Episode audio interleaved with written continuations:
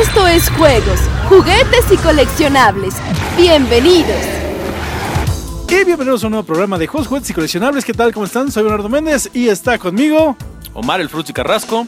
Los Chávez. Y el chocolatito. el Juanma. Jerry me acuerdo cómo dicen. Y el día de hoy es un día, bueno, hoy no estamos en el chimuelo móvil, ese es como que aleluya, qué padre. O sea, por fin vamos, vamos a poder hacer este programa sin, sin broncas de tráfico, de que una se patrulla... pasa a la calle. ¡Un bache! No. Y eh, de repente, pues, no, sí, qué horror. Pero bueno, el día de hoy no tocó chimuelo móvil, estamos este, todos juntos y pues vamos a platicar algo que pues todo el mundo se pregunta acerca de juegos, juguetes y coleccionables. Desde cómo nació hasta por qué se llaman este el, el se llama el Fruitsy Y el chocolatito es el chocolatito. y Y es, luces la, la luz. y todo, todo, todo el show. Entonces, básicamente todas las preguntas que siempre nos hacen como por fuera, las vamos a contestar en este programa. Eh, festejando el cuarto aniversario de juegos, juguetes y coleccionables. sí. Eh, Eh, por- ahí eh, pones eh, música de eh, fiesta eh. de fondo así, sí, que se oiga acá machín. Sí, ponen pro- producción que le ponga ahí unos efectos de aplausos y cosas bien chidas, ¿no? "Ah, ya están. Ya Ok, Gracias. Quedaron. tan fácil como eso. Bueno, ¿cómo nacen juegos, juguetes y coleccionables? Vamos así como desde la prehistoria. De hecho, nació O sea, ¿quieres- aquí. ¿Quieres que.? No, nace mucho antes. O sea, te hablo desde la prehistoria, prehistoria, hasta después llega Omar y después llega Juanma y después llega todo el mundo. Pues mira, resulta que yo siempre he sido muy fan de los, de los juguetes toda mi vida, de los cómics, de coleccionar. Yo coleccionaba corcholatas, coleccionaba tarjetas de, de teléfono, este, básicamente todo lo que me encuentro lo colecciono. Tengo una buena colección de discos, de películas y de juguetes, es lo que más tengo. Sí, eso créanme. Sí, es muy cierto. Colecciona hasta etiquetas. Sí, hasta, Sí, hasta también tengo- basuritas. hasta basuritas. Hasta, hasta basuritas, ¿no? Porque más de tres cosas ya para mí es una colección. Fuera de eso fue desde, desde niño, prácticamente es algo que siempre me he ido a las jugueterías todo el tiempo, a ver a, la- a las tiendas, a buscar las papitas y verle ahí las cosas. Eh, un nuevo refresco, oh, me gusta, la, me gusta la tapa, me gusta la etiqueta y la guardaba. Después un día desaparecieron mágicamente la mamá, el- la señora de la, de la que hace el quehacer. Lo- lo- los primos, los tíos, los hermanos, siempre desaparecen las cosas. O, re- o- o hiciste un cambio de esos babotas de que dices, oh sí, me regalaron un G.I. Joe, te lo cambio por tu He-Man. Sí, tú bien feliz después. Ah, qué tonto, ¿por qué hice este cambio? Oh, Dios, ¿por qué? Diez años después, y luego el He-Man te lo roba, ¿no? Y así dices, no, no, no tuviste ni el que te regaló, ni el que te llegó de Reyes, ni este, ni nada, no, bueno. Cambié mi, mi Pimp Daddy por un He-Man, maldita Oh. sea. Eso sí. Y, y bootleg. Y bootleg, además, sí, sí, sí. No, no, eh, es que pasa demasiado, ¿no? El- lo- yo creo que los cambios son lo peor que, que, que pueden hacer. Yo alguna vez cambié un Atari por dos este, Thundercats y me los acabaron robando uno de mis primos. Entonces, no, son, son cosas que no deben de hacer, no lo hagan. Y otra cosa es cuando te mudas de casa o algo parecido, aunque sea de cuarto. De repente desaparecen. Pues estaban en la caja de la caja. No, pues esa caja nunca llegó. Pues en la roja. Eso Aquí ya abrí la roja y no hay nada. Eso es culpa de los gremlins y todos lo sabemos. Pero bueno, entonces eso siempre ha pasado. Eh, se hizo la convención de la Ciudad de México, la, con- la Conque. Y ahí tengo algunos programas de cómo nace juegos, juegos y coleccionables desde la Conque. Yo tengo varios programas que yo participé en la Conque grabando lo que hacían ahí. Y los primeros reportajes, como ustedes los ven en juegos, juguetes y coleccionables como tal, yo los hice para la Conque. Pero en ese momento no existía algo llamado YouTube. Yo se los entregaba al- al dueño de la Conque, que era Luis Gantus. En esa época, hace muchísimo tiempo, o sea, yo hacía los mismos reportajes que ustedes pueden ver de juegos, juguetes y coleccionables, la misma estructura en las convenciones como cuando vamos a TNT o algo así. Obviamente no es de juguetes, sino más de convención. En esa época de la Conque, entonces eso ya tiene muchísimos años. Fue en los años 90 la Conque, mediados de los 90, la época de oro de la Conque. Y yo creo que, yo creo que todos nos. Bueno, a mí me gustaba mucho ir a esas convenciones.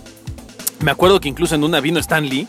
Sí, en la de Stan Lee, ¿Stan yo, Lee? yo participé desde la an- anterior, la de Stan Lee, la que siguió después. Ajá, que fueron esas, esas tres ahí en, en- en el Centro Médico Siglo XXI, en el Centro de Convenciones. Muy bonita, la verdad, la convención. Yo también anduve por allá. Este, Y yo en no- la Exhibimex enfrente, que fue después. enfrente, Que ya después Exhibimex ya dejó de existir ahí, lo mandaron a Periférico. Pero, pues creo que estuvimos ahí desde, desde las, las, las primeras veces que pasó algo ahí en la Conque. eh, fueron, fue bueno, hace muchísimos años. Y yo me acuerdo que, así como Bernie grababa los programas y ya andaba lucrando de, de manera este, inexorable, porque ni siquiera lucraba, yo creo, yo creo que lo, lo era, era de a gratis lo que hacía. Ni en este momento lucra. No, bueno, es o lo sea, que te iba a decir, o sea, lo agarró como deporte, Bernardo. ya se le, se le hizo costumbre al señor. Bueno, me pagaban con juguetes. Ah, o sea, seguimos igual. sí, es lo mismo. sí. Seguimos igual, Dios mío, después O de sea, 20 años. a la conge Hasbro, le, la- Kenner o Hasbro le daba juguetes. Y pues ya que entregaba mi proyecto, me daba juguetes. O sea, 20 años después, Juegos, Juguetes y Coleccionables sigue exactamente igual bajo el mismo modelo económico. Así es. inexistente. Ahorita hablaremos de eso. Entonces, después de eso, este participé en radio en muchas estaciones de radio en el interior y en el DF. Y tengo una estación de radio online después, muchos, muchos, muchos años después, llamado cinelinea.net, que es una página donde todos los proyectos que a mí se me ocurrían salían ahí. Llegué a tener más de 30 podcasts totalmente diferentes, desde cocina, moda, terror, lucha libre, cine, cómics, videojuegos, bla, lo que se les ocurra, seguramente hice un podcast de eso. Entonces, en una de esas me reencontré con el señor Omar Carrasco. En ese momento Omar Carrasco, antes del Fruitsy, en una fiesta y le dije, oye, yo quiero hacer esto, yo tengo esto. Me dice, no, sí, podemos hacerlo, bla, bla, bla, ¿no?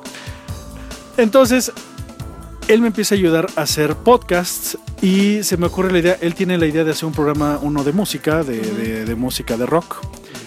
Y yo le digo, en una de esas, porque ya tenía como 20 programas, ¿no? En ese momento, quiero hacer uno de lo que me gusta, de juguetes, de lo que somos fans, de coleccionables. Vamos a hacer un programa de juguetes y coleccionables. Lo, lo- lo- lo planteamos aquí en este lugar donde estamos, en este estudio. Y ya estuvimos, ah, sí, estaría bueno. Y dice Omar, yo tengo un cuate que vende, que, que, que le, que le dan, los juegos. le dan los juegos de se los dan. Y yo así de, "¡Ah! ¿le dan juegos de mesa? ¿Nos podrá regalar juegos de mesa? Ahí empezó la historia con nuestro buen amigo Christian Nutt. Ah, fíjate que, que previo a eso, a ver, espérate. Nunca nos regaló un juego de mesa. No, jamás. Por cierto. Es más, ni nos los prestaba, nomás lo, lo, lo prestaba para jugar y después lo guardaba y se lo. y luego, luego. Porque, porque era su colección. Sí, se llevaba su pelota porque era de su colección de juegos. Pero digo, sí, Cristian nos debes unos y los Sí, hacíamos la reseña, terminando la reseña automáticamente, pum, pum, lo guardaba y, y lo metía a su mochila. Y es de, ya no tengo. Y ahí sí, y ya no puedo jugar después, ¿no? Si quieren que volvamos a jugar, nos volvemos a reunir. Y fíjate que yo a Bernardo le comenté esa parte de los juegos de mesa porque yo, bueno, yo también siempre he sido muy fanático de ver cosas que, que hace la gente en YouTube y, y- y los podcasters y todo eso, porque es muy padre. Y me encontré por ahí hace muchísimos años, hace ¡uh! muchos, muchos, muchos años, con un, un, eh, youtuber muy bueno que es eh, James Rolfe, el, Angry Video Game Nerd, que tiene otro programa que se llama eh, Board James, donde habla de puros juegos de mesa clásicos. Y hace un programa donde habla de puros juegos de mesa. Y le dije a Bernardo, es que también me gustaría que habláramos de juegos de mesa. Y por eso metí a, a Cristian. Y luego le dije, y tengo otro amigo que también le gusta Star Wars y colecciona, ¿verdad? Y se llama Juanma. ¿Qué te parece si nos juntamos todos y hablamos de esto? Y el, el nombre del programa fue otra No, historia, güey. Sí, o sea, fue, fue, espera, espera. Pasa eso y yo le digo, sí, estaría genial porque para que nos regale, para que nos regale juegos de mesa, ¿no?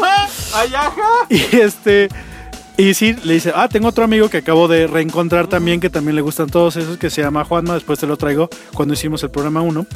Y este, porque, ¿cómo es que salen los juegos de mesa? Obviamente Omar dice, tengo este amigo, pero la idea era de cómo llenamos un programa semanal, porque salían todas las semanas, de juguetes. O sea, podemos, Lo pero dudábamos. sí, o sea, sí podemos. Ah, pero con los juegos de mesa yo creo que ya podemos, ¿no? Oye, y si también hablamos de los coleccionables en general, así como figuras tipo. hab- Hablábamos de papitas. Toys y de papitas y. Y después dijimos, pues todo lo que hemos coleccionado a lo largo de toda la historia, ¿no? Me dice Bernardo. Pues sí, los, los que salían en el McDonald's, en el Burger King, y las Pepsis, y las Cocas, y las latas. Y entonces sur- surgió la idea de que prácticamente todo era coleccionable y, y- y empezamos a pensar en, en nombres de programas, pero aparte hasta nos dejamos tarea. Nos Así, dejamos así de nombres. Y entonces estamos aquí, fue, fue como una semana después o dos semanas después. Vamos a hacer el nombre de, de cómo se va a llamar el programa. Y estuvimos pensando nombres. Estaba Ricardo, Omar y yo. Y entonces, y de repente se me ocurre, ¿por qué no lo llamamos juegos, juguetes y coleccionables? Entras luego, luego a Google, porque siempre es nombre tal, entra a Google a ver si alguien ya lo tiene. Habíamos dicho, fíjate, habíamos dicho este, Freaky Collectors, Fan, fan Collectors, no sé qué. eh, eh, eh, ¿Qué era? Special Al- Collector. Algo de juguetes, no sé Algo qué. algo ajá, sí, puros coleccionables, no sé qué. Y así de. Porque lo que queríamos era hablar de juegos, juegos y coleccionables. A ver, así, así como. Así tan fácil. A ver, busquemos juegos, juguetes y coleccionables. No existe. No existe. Ya está. Ya tenemos nombre. Acabó. Y entonces. Además, déjame decirte que yo al principio dudé porque te dije, oye, ¿no te parece como que es muy largo el nombre? Como que a la gente le va a dar flojera y googlear y todo. Y me dice, Sí, pero no existe. No, existe, no importa, agárralo. Ya lo agarramos. Así es, así nace juegos, juegos y coleccionables. No, eh, me- yo estaba pensando, yo me acuerdo mucho del, día que llegué aquí la, la primera vez, que pues yo no, no- no conocía a Bernardo, no conocía a Cristian, conocía nada más a Omar y nos habíamos reencontrado después de como cuántos años, Omar, como 12 años de no vernos, 15 años de no vernos. Y así como, oye, te invito a que hagamos un programa de juguetes. Pues yo no sé nada de juguetes, ¿no? A mí me dijo que sí sabías. No, es que, es que yo, en comparación a Omar en ese momento, yo decía, yo no sé nada de juguetes, o sea, el experto es Omar. Hasta que te conocí a ti, entonces dije, no, espérate, Omar, no, el experto es Bernardo, ¿no? Pero en ese entonces yo me acuerdo que le enseñé a Omar unos cascos de, de fibra de vidrio que yo hacía. Y él me dijo, es que esto es coleccionable. Le dije, sí. Dice, pues es que vamos a hacer un programa de esto y de esto. Y fue la, la vez que vine.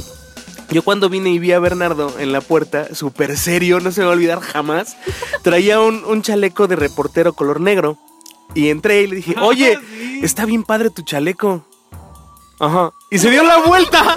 Se dio la vuelta y se metió. Yo en ese momento dije, no, esto no va a funcionar. O sea, ni siquiera me habló, no- nada, ¿no? No, es que seguramente tenía algo que hacer. Si no te recibí es que estaba haciendo algo. No, no. Es que no vas a abrir la puerta porque nadie podía abrir la puerta en ese momento. No, sí, de hecho había gente aquí iba de salida. Pero, pero fue así como, no, no va a funcionar. Ya, en el ya momento. para qué hacemos esto, ya. Sí, no. En el momento en el que abrió los micrófonos y empezamos a hablar, que, uh, o sea, olvídate, fue un mundo distinto, completamente diferente. Y me acuerdo mucho que yo no le pregunté el nombre hasta el final del programa, del primer capítulo, y le dije, oye, ¿cómo se va a llamar esto? Y me dice Bernardo, juegos, juguetes y coleccionables. Le digo, ¿y así nada más? ¿Así nada más? y o sea, ya quedó así. Y, y ahora lo veo cuatro años después y justo hablaba con Luz de eso. Es, es un monstruo, ¿no? Y, y todo esto, pues a, a raíz de, de conocer gente en un micrófono, que eso es algo increíble, porque por lo general siempre con la gente que te sientas en un micrófono ya hablaste con él antes, te conoces de un tiempo, lo que sea, y ese día fue aquí y aquí se hizo el clic y aquí Cristian nos regañó por mil juegos de mesa, de por el club, y bueno, ahorita platicamos de todo eso, ¿no? Pero, pero fíjate, eh, Juanma, que estás diciendo algo bien importante. Eh, tal vez la gente no lo, no lo sepa y hay, hay algunos que sí. Pero bueno, Bernardo tiene. Desde que yo lo conozco desde hace como 20 años a Bernardo, desde hace mucho, no voy a quemarnos. Este, él se dedicaba ya a esto de toda su vida, ¿no? A medios de comunicación, trabajó en radio, hacía cosas para tele y demás. A ti desde que te conocí, bueno, te conocí en una escuela de comunicación, tomando clases precisamente de esto. Y pues yo también ya desde hace como 20 años trabajaba en estaciones de radio y, para eh, conduciendo algunos programas y haciendo cosas de, este, de medios de comunicación y haciendo ahí luchita en el doblaje y demás.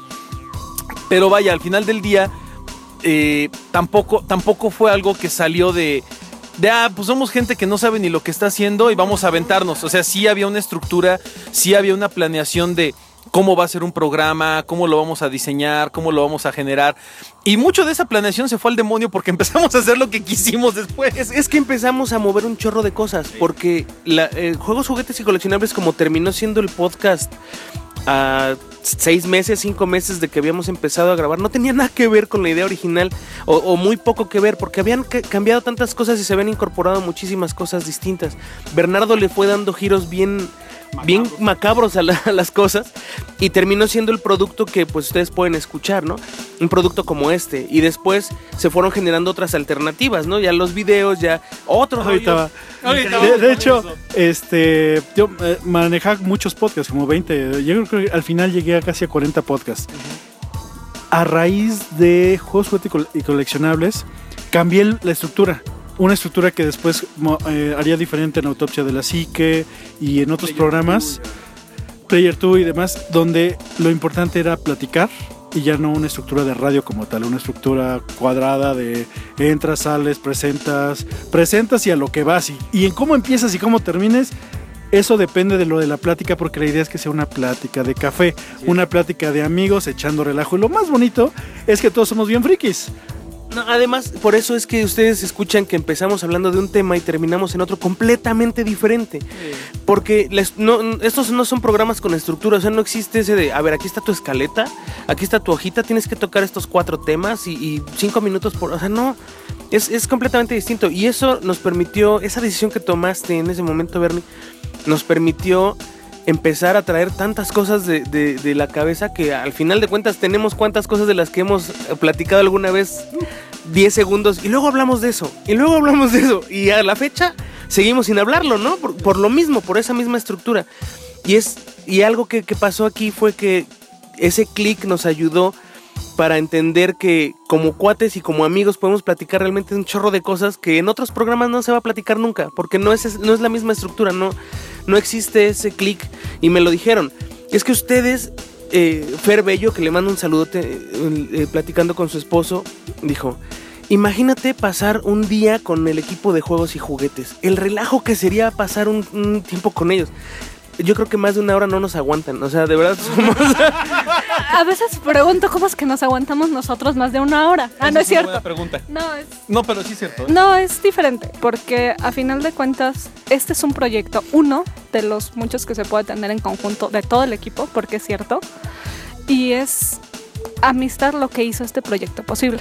Hablo también por mí, porque yo fui agregada cultural mucho después. Ah, Ahorita vamos a platicar. ahorita vamos acá. Nos quedábamos en, lo- en los juegos de mesa, ¿no? La, la- la temática, para no perder el hilo, la temática original, dice Bernardo.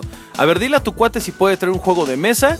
Lo, lo jugamos, lo probamos y luego platicamos acerca de él, ¿no? Y luego hacemos otro programa donde hablemos de un coleccionable o de algunas figuras o algo así. Era como más O de cosas retro y así. Era como una estructura más o menos definida. Viene Cristian, Cristian Nud, un saludo, mi estimado Cristian, eh, y trae juegos de mesa, pero de repente llega y nos dice, no, es que nosotros pensando casi casi va a sacar acá el adivina quién, el serpiente, el, el maratón, el, el, el monopoly toda la cosa, y dice, no, les traigo un jueguito, se llama Colonos de Catán. Y nosotros así de, ¿Colonos de dónde? No, pues es que mira, la, la empresa de Beer se dedicó y bla, bla, y el... Y, y este otro se llama Carcassonne. ¿Qué qué? ¿Qué? ¿Qué tienes que ser qué? el premio que era el Spills de Yarej, lo ganó tres veces. Y este juego, pues ayuda. le dices, oye, me compré un club. No, bueno. Del club y se, se nos queda. Sacamos el club y de repente se lo quedan diciendo. Ah, sí. En escala del 1 al 10 le pongo un menos 4 de calificación porque es una porquería de juego y no sé qué. Y todos así con nuestras lágrimas en los Pero, ojos. pero lo compramos en el mercado, nos salió bien barato. ¿Podemos jugarlo? Fue muy chistoso Fue eso. muy. Lo jugó con nosotros porque de plano nos quería muchísimo. Por, de, sí, de entrada nos dijo, o sea, este ni, ni siquiera calificarlo. O sea, no, es algo completamente distinto. Pero y es que ya te das cuenta del nivel que tiene alguien que realmente juega juegos de mesa, ¿no? O sea, ya- yo iba a traer mi turista, iba a traer. no, ya mejor los dejé ahí, ¿para qué me los traigo? En ese momento se abrió un espectro que yo no conocía. Un espectro así de ¡fa! Y después vas y hay un montón. O sea, es, eso pues puedes abrir un mix-up, por ejemplo, un Walmart lleno de juegos de mesa. Que juegos de mesa que en ninguno va a estar Monopoly, o Club, o Turista, o cosas similares.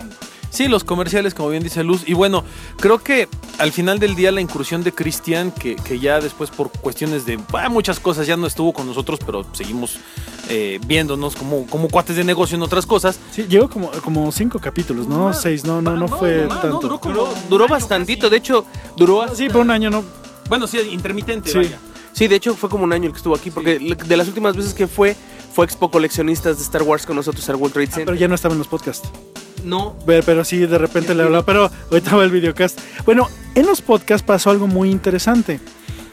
Estábamos jugando y estábamos eh, comiendo chu- chucherías. Qué raro. Pásame una paletita. En unas de esas. Si ah, escuchan ruidos raros en este momento es que nos la pasamos comiendo aún. Bueno, en unas de esas había un frutzi. Ahí. Y entonces Omar dice, pásame el frutzi, ¿no? Algo así. Sí, estaba yo tragando un frutzi literalmente así de esos que abres por la parte de atrás congelado. Y digo que este, yo, yo estaba chupando frutzi de, de, de esos de ponche de frutas o no sé qué. Y total que llegó, llegó Cristian, llegaron todos porque íbamos a jugar un juego de Maya o no me acuerdo qué juego íbamos a jugar. Y yo no le ofrecí a nadie, yo tenía mi frutzi. Y Cristian empezó, ah, y no tienes más así como de no trajiste para los cuatro. Y yo, no, es mi frutzi, nada más es mío. Y dice, ah, pues qué egoísta, ¿no? El del frutzi, que no sé qué, qué mala onda. Y luego empezó, a ver, el del Frutzi, tírale. A ver, tú el Frutzi, haz esto. Y Frutzi para arriba, y Frutzi para... Y me empezó a fastidiar con eso del Frutzi a tal grado que ya, al final del, del- juego me decían además, a ver tú Frutzi, que no sé qué, a ver tú Frutzi, haz aquello. Entonces, desde ahí fue cuando, cuando Cristian me puso el, el mote y el apodo del Frutzi. Así es, y no lo, no lo hizo nomás la primera vez, sino lo, lo continuó y lo recontinuó. El mejor apodo de todos es el del Juanma. Este tiene una historia más... Es que, es que mi historia es más profunda, sí, exactamente. A mí me puso chocolate. eh, ¿Te fijas que el mal El que puso él? él los apodos. Él era el gandaya que nos ponía los apodos porque eh, siempre que jugábamos, los primeros 10 o 5 juegos que jugamos, yo perdía, siempre perdía, siempre perdía. Y entonces un día Cristian dijo, no, es que Juan más de chocolate. Ya sabes, es Juan más de chocolate, siempre pierde. Y a partir de ahí empezó a decirme chocolate, que primero me decía el chocolate. Y después como que lo hizo más cariñoso ya me decía el chocolatito, ¿no? ya llegó el chocolatito porque cuando íbamos a jugar y, y yo llegaba y él ya estaba aquí, decía, ah, mira, ya llegó el chocolatito, ya podemos jugar. Y a partir de ahí él empezó a hablarme así en los podcasts. Y luego Bernardo, que también no es casi nada gandaya, le hizo segunda, que fue en uno de los podcasts que cuando yo llegué y él, él se refirió a mí y ya no me dijo Juanma, ya me dijo, ah, el chocolatito y ya, hasta ahí llegué. Pero esa es la historia del, del mote del chocolatito, ¿no? Porque siempre perdía hasta que un día les puse una arrastrada, pero pues ya, ya no valía, ya, ya que... Ya se había quedado. Bueno, entonces en, eh, está corriendo el podcast, le está yendo muy bien dentro de cineenlinea.net. Eh, demasiado bien, o sea, en, iTunes este, estamos, llegamos al top 50, eh, al top 25 de los programas más escuchados. De hecho, seguimos en el top 100. Y era de, wow, pues hay que sacarlo de ahí, ¿no? Ya, ya como gestación le fue muy bien. Vamos a este pues vamos a hacerle su página de internet. Entonces ya compré el dominio, mandé a hacer una página, este, y nació la página de juegos, juguetes y coleccionables.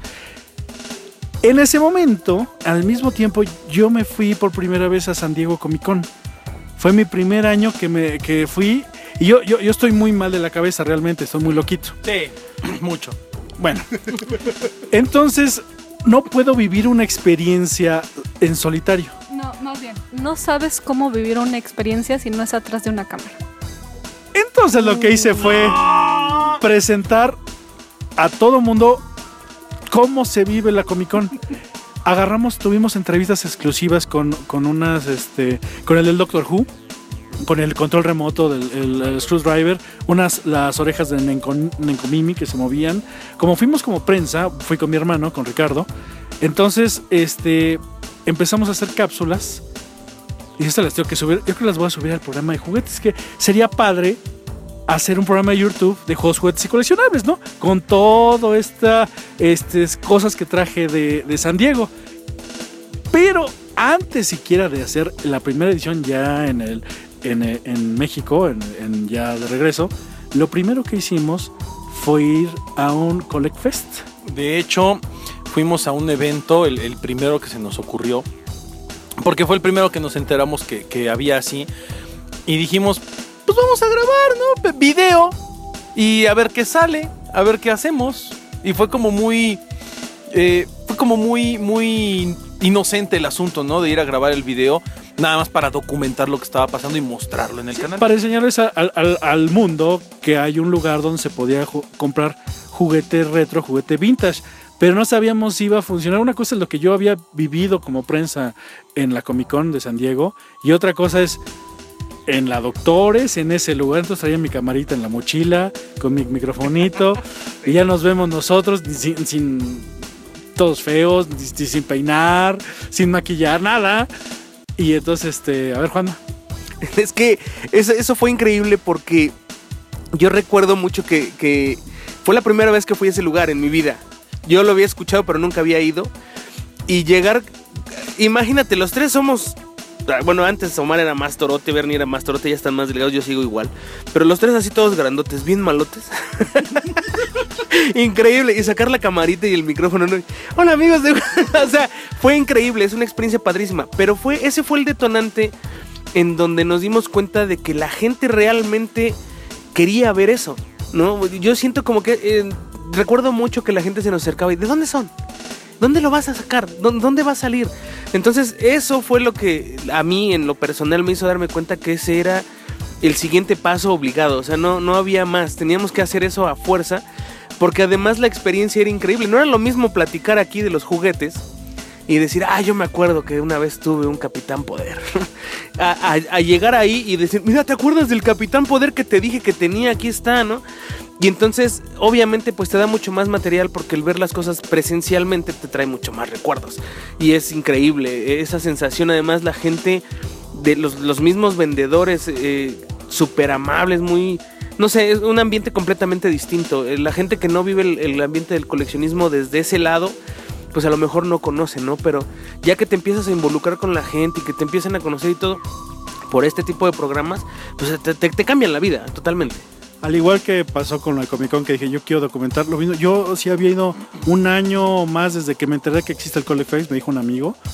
Fui cada mes, lo- cada mes al Collect Fest. Y así de, tengo que venir a documentar esto. Tengo que enseñarle al mundo que existe esto llamado Collect Fest. De hecho, al Collect Fest que fuimos nosotros fue uno de los últimos. Sí, O sea, ya no hubo después. hubo- sí fue, creo que fue el último, el penúltimo, último, una cosa así. Pero Fue sin, sin querer, o sea, lo, lo que queríamos es documentar, si vengan acá, y es, es- es algo que hacemos aún, aún hoy en día, de que es, vamos, vas al Walmart y de repente ves, ¡ay! Aquí está el Black Series de no sé qué, tómale foto y enséñaselo al mundo. No, no, no es para mí, o sea, igual yo me compro el mío en ese momento, ¿no? Pero es este, enséñaselo al mundo y aquí están. Porque algo que me di cuenta también en esas épocas que empezaba a hacer eso de tomarle fotos a las tiendas, es que la gente no va a las tiendas. Y dice, no, pues es que solamente en Tepito, porque allí es barato. Y de repente dice, oye, pero en Liverpool están en 50 pesos. Nel. Nunca jamás en la vida en Liverpool van a costar 50 pesos cuando en Tepito valen 45 o 40, ¿no? Jamás. Y dice, mira, aquí está. Y, le dices, oye, en Walmart también están así. Oye, y ya de repente dices, ok. Hay una, curio- hay una cosa muy curiosa con los precios y cómo el público, eh, los fans, muchos fans, no, no, no creemos que y no vamos a esas tiendas. y lo desconocemos, pero bueno, al final del día ir al Collect Fest eh, e ir a, a- a este tipo de eventos, pues nos abrió nuevamente el panorama, nos abrió el mundo. Y este, este primer evento al que fuimos fue el detonante para decir, oye, ¿y si ahora vamos a otros eventos? ¿Y si ahora buscamos otro tipo de eventos y festivales y lugares donde haya juguete y bla, bla, bla? Eh, eh, Íbamos a las cosas de, de anime, que era lo que estaba de moda, la TNT, la mole y el, Star Wars, el Expo. Eh, El Expo Coleccionistas. Expo Coleccionistas era el otro. O sea, fuimos a TNT lo mismo, entrevistar algo diferente a lo que todo el mundo hacía, o sea, entrevistar a, a las personas y a, lo- a las tiendas. Porque siempre se van con el cosplayer o con el invitado en especial, ¿no? Nosotros dijimos, no queremos al invitado, no nos interesan los invitados, nos interesan los que pagaron su stand y pues, ¿qué vendes, no? Oye, pero vino este Luke Skywalker. No me importa, yo quiero al del stand eh, o al que compró algo, ¿no? Y eso, ¿sabes qué? Yo lo, lo he visto a lo largo de, pues, de todas las coberturas que se han hecho. Y es que realmente nos hemos enfocado mucho a, a esa parte que era la parte primor- primordial cuando se hizo Juegos y Juguetes. Es de los amigos para los amigos, ¿no? O sea, De los de, fans de los para- fans para los fans. Y así se ha quedado. O sea, hasta ahorita eh, sí hay jugueteras, sí hay lo que quieras, pero el, el- el motor principal de la gente que nos ve es, esa- es, es- es el fan, es el coleccionista, es el que te dice, oye, y es, y es increíble, y Omar y Bernardo te lo podrán decir, que te digan, oye, yo empecé a coleccionar porque tú dijiste que era fácil coleccionar. O sea, se te caen los chones, ¿no? Es increíble eso. Y además, este, a- ahorita acabas de mencionar algo bien importante, ¿no? Los amigos. Eh, yo, yo creo que siempre llegan las, las, los momentos en los que tienes que echar mano de la gente que te pueda ayudar o que te pueda aportar algo. Y obviamente en este programa también, pues hemos echado mano y nos han echado la mano sobre todo eso. Pues muchas personas, ¿no? Que de una u otra forma siempre van a ser parte del equipo de juegos, juguetes y coleccionables. Yo en aquella época estaba casado con Ros, con la rosca. Estaba. Estaba. Ya, ya. Eh, Casi nadie sabe eso. O sea, es, es muy poca gente la que sabe que no. Muchos lo suponen, porque a mí me lo han llegado a preguntar, pero que fuera tal, no, nadie lo sabe hasta este momento que estaba. Eso Cuando estábamos haciendo el podcast, de repente algunas cosas y dijeron, esto es un, algo de niñas. Ajá. Y fue un día, y eso me acuerdo mucho, estaba Luz y estaba Ross, estábamos en la otra cabina. Y Bernardo dijo, deberíamos de hablar algo de niñas. Y le dijeron a Luz, oye, ¿vienes? Y Luz dijo, estoy ocupada. Y entonces Omar le dijo a Ross, ¿no quieres grabar? Ah, pues sí, que no sé qué. Y se metió Ross. Y a partir de ahí se quedó con nosotros. ¿Cuánto tiempo? Un- Un buen rato. Como dos años, si de caso, algo así. Y creo que Cristian también le puso la rosca. Cristian también le puso la rosca, digo, Ross siempre ha sido Ross y, y- y el mendigo Cristian también dijo, no, pues que la rosca. Y, y de ahí se agarró también de bajada la otra porque ya Cristian era Mister Apodos. Entonces se dedicaba a hacer eso. Pero sí, efectivamente, mucha gente, bueno, ya es oficial, para que lo sepan, yo estuve casado con Ross durante muchísimos años. De hecho, Bernardo fue a mi boda. Así es. Así es, Bernardo estuvo en nuestra boda. Este, no estuvo en el divorcio, que, que- que no hubiera sido tan bonito que estuviera. algo, algo parecido estuvimos el mero día de, de ajá. sí, ajá. Pero bueno, Pero en fin. No, el chiste, el chiste es- el chiste de esto es que eh, mucha gente que estuvo participando y por ejemplo a Ross nos la empezamos a llevar a los eventos como TNT de anime, incluso por ahí se llegó a cosplayar de, de Sailor Saturn y no sé qué tanto, muy padre. Eh, y déjenme decirles que aquí, rápidamente nada más, Ross trabajaba o ella me llevó a trabajar en un despacho de psicólogos donde se dedican a hacer consultoría. Y ahí conocí yo a Luz, precisamente en ese despacho. Y ahí conocimos a Luz. A Luz ya tiene unos ayeres que la conozco. Y precisamente porque Luz también estaba trabajando en el despacho y, y había la necesidad que decía Juanma, pues vamos a incluir gente para pues, que platiquen así como invitados, ¿no? De lo que sea. También un día invitamos a Luz y también estuvo platicando de juguetes, de lo que hacía de niña. Y un día también estuvo Beto, Beto Rangel, que también es parte del despacho. Y así gente que... y así al que encontramos porque era más padre invitar a alguien Ajá. que nos platique porque también nos viciamos nosotros. Bueno, antes de la rosca o en ese momento, no antes, fuimos a un expo, a una mole, Ah, no, fue una mole. no, fuimos a una TNT. Fuimos ¿Fue una a TNT? una TNT y estaba la pasarela cosplay. No, pero no, no, no fue la pasarela. No, no, no. Estaba la pasarela cosplay, estaban eh, formándose ahí todos los chavos. Y en la entrada estaba una chica disfrazada ahí como, pues medio extraño. es- Era la. ¿Cómo se llama esta película? La, la niña- Estaba de Soccer Punch. Soccer Punch. Estaba de Soccer Punch. Este, Ah, no, pero eso, eso fue, en, fue en una mole. fue una mole, ¿verdad? Fue en Expo. Reforma, Sí, eso sí, solo. Fue en Expo Reforma sí. y fue una muele e íbamos tú, Bernardo, Cristian y yo. Íbamos los cuatro ese día así como pues buenos cuates y, y obviamente dijimos, oye, este, podemos entrar como prensa, nos podemos acreditar. No, fórmense y paguen su boleto y muéranse. Ah, fue ese día. No manches. Pagamos boleto y nos formamos como 10 horas en la maldita cola que le daban. Sí, a fue una mole. Fue una mole. Llegamos a la entrada. Sí, nos ahorramos como, como dos horas, ¿no? Más o menos. Es más, de hecho. Dos horas estuvimos video- ahí. En, en el video está el, el- el recorrido con la cámara de toda la cola que hizo Bernardo. Y dice, ah, creo que voy a tomar la cola porque está padrísimo, está enorme. Y estábamos plática y plática de mil cosas. Nos encontramos un montón de gente en la fila. Eh, nosotros traíamos unas playeras de cine en línea, otra de bajo las capuchas o no sé de qué, un montón de cosas. Parecí, parecíamos este eh, cazuela de dulces, ¿no? De distintos colores. Y llegamos precisamente a lo que dice Juanma, vimos gente de cosplay. Y vimos en la parte de arriba una niña que andaba vestida de, de- de- Baby doll. Baby doll, de Soccer Punch. Dijimos, órale, hay que entrevistarle, está chido, ¿no? Sí, la entrevistamos como cosplayer. ¿Cómo estás? ¿Qué tal? Fue de lo- los primeros cosplayers que, que entrevistamos en ese momento. La entrevistamos y nos fuimos. Sí, sí, nos fuimos. pero, pero digo que fue de. Que, o sea, yo fui el que dije. Esa me gusta para que sea como conductora de juegos Como que tiene el, el perfil. Y sí, de hecho, sí, le echó el ojo a Bernardo en ese momento, satíricamente. No es cierto, ya me están acrediendo aquí. Este, no, pero todos dijimos, oye, es que la niña está padre, o sea. Es que, es que habló muy bien al micrófono, se veía bien. Se no, no, ajá, no, no se veía como demasiado o menos. O sea, estaba como, como bien, ¿no? Estaba en el punto. Y, la, y, la- y desapareció, ya no la vimos. Hasta que- Porque dijimos, hay que decirle, creo que dijo Juanma, pues hay que decirle, ¿no? A ver si, si es. Y, yo este- todavía viendo optimista. Puta, pues a ver si le encuentras aquí entre todo este mar de gente que no sé, que ya el, el que estaba engentado y unos cuates, ¿no? ¿no? y no, ya no la encontramos. Fue hasta que fuimos Expo Coleccionistas que la volvimos a encontrar. Esa vez creo que Omar no fue, ¿no? No, Omar, no iba. Nomás fue Cristian, este, Juanma y yo. Y entonces la vimos y es de, Dile, de una vez. pues le decimos, ¿no? Así fue de, oye, ¿quieres participar en nuestro programa de niños? Pero fue genial porque le- llega, llego y le digo, oye, este, ¿te acuerdas de nosotros? Sí. Sí, sí, son los de la entrevista, ¿no? Sí, sí. Oye, es que, este, pues queríamos ver si, si no te gustaría hacer entrevistas con nosotros. Y este, y le dice Bernardo, sí, o sea, que, que seas como conductora, pero nada más para los de cosplay. Y se nos quedaba viendo así con una cara de, ¿qué les pasa a estos cuates? Están mal, ¿no? Y, y finalmente a- accedió a hacerlo y de hecho ese día fue el primer día que ella grabó. Eh, le dimos el micrófono y entrevistó a unos cosplayers. No me acuerdo, pero ahí está, ahí está en el video. Es el testigo. Y a partir de ahí, este, Danis Doll nos acompaña en los eventos como tipo TNT. En el último año no la hemos visto porque no hemos, no hemos tenido tiempo de ir nosotros. Y ella también, o sea, el día que vamos, ella no puede. Pero bueno, a partir de ese momento, Danis Doll se convirtió en como nuestra conductora especialista.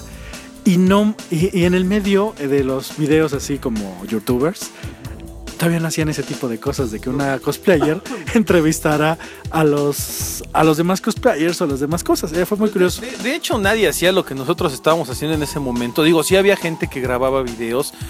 Mucha gente ha ido siempre a los eventos a grabar.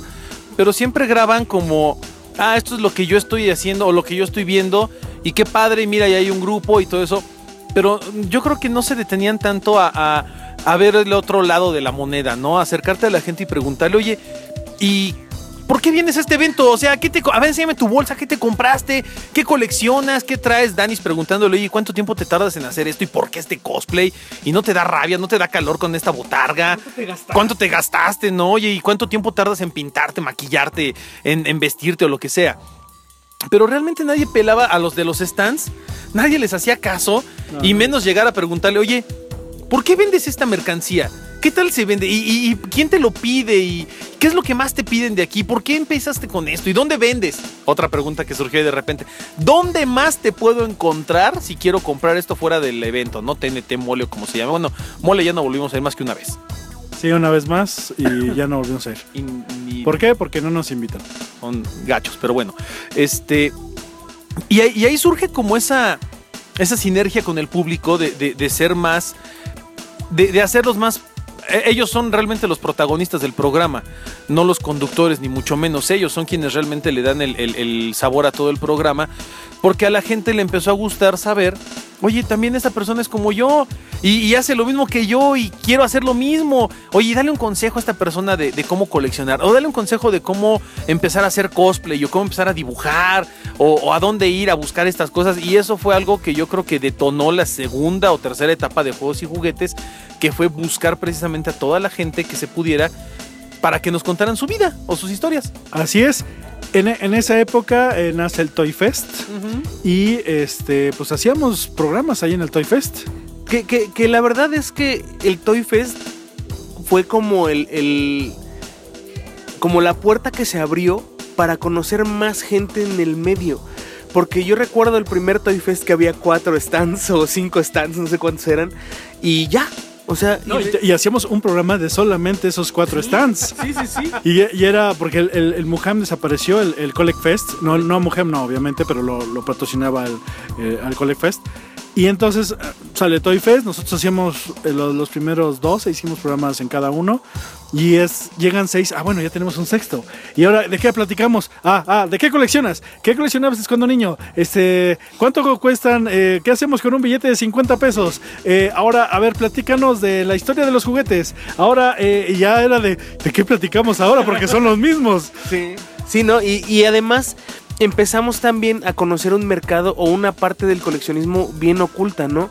Que la gente que colecciona cosas más extrañas que no son el típico gachapón y el típico este figurita de Star Wars, sino ya colecciones un poco más especializadas de los de Hot Wheels, ¿no? Que coleccionan cosas así bien locas o del cuate este que hace los sables de luz. Que, que dices, wow, esto, o sea, es, esto yo no, no lo había visto en ningún otro lado, ¿no? Y empiezas a conocer más cosas y empiezas también a hacer como la comparativa de, de- de los costos de las cosas, porque te das cuenta que no cuesta lo mismo un viernes que un sábado con el mismo o en un lugar que en otro, etcétera, ¿no? Y eso nos ayuda para ir brincando de un evento al otro hasta que, bueno, pues empezamos ya a ir a- hasta tiendas. ¿Te acuerdas cuando fuimos a Confetti? Confetti, oh, porque un día nos encontramos el flyer de, mira, va a abrir una tienda de juguetes, la que está, la que está en Cuapa, Plaza en, Central, van en a Plaza. Central. Y es de, vamos. Vamos. Esa fue la primera vez que yo los acompañé. Bueno, es que sí, o sea, oficialmente no fue ahí, pero fue la primera vez porque yo conocí a la zona. Entonces fue de, ¿ah, dónde es? Pues vamos, yo los acompaño, yo los llevo. Pero además fue, ah, la niña trae coche. Pues que nos lleve. Y este, y creo que llegamos tarde o no sé cómo.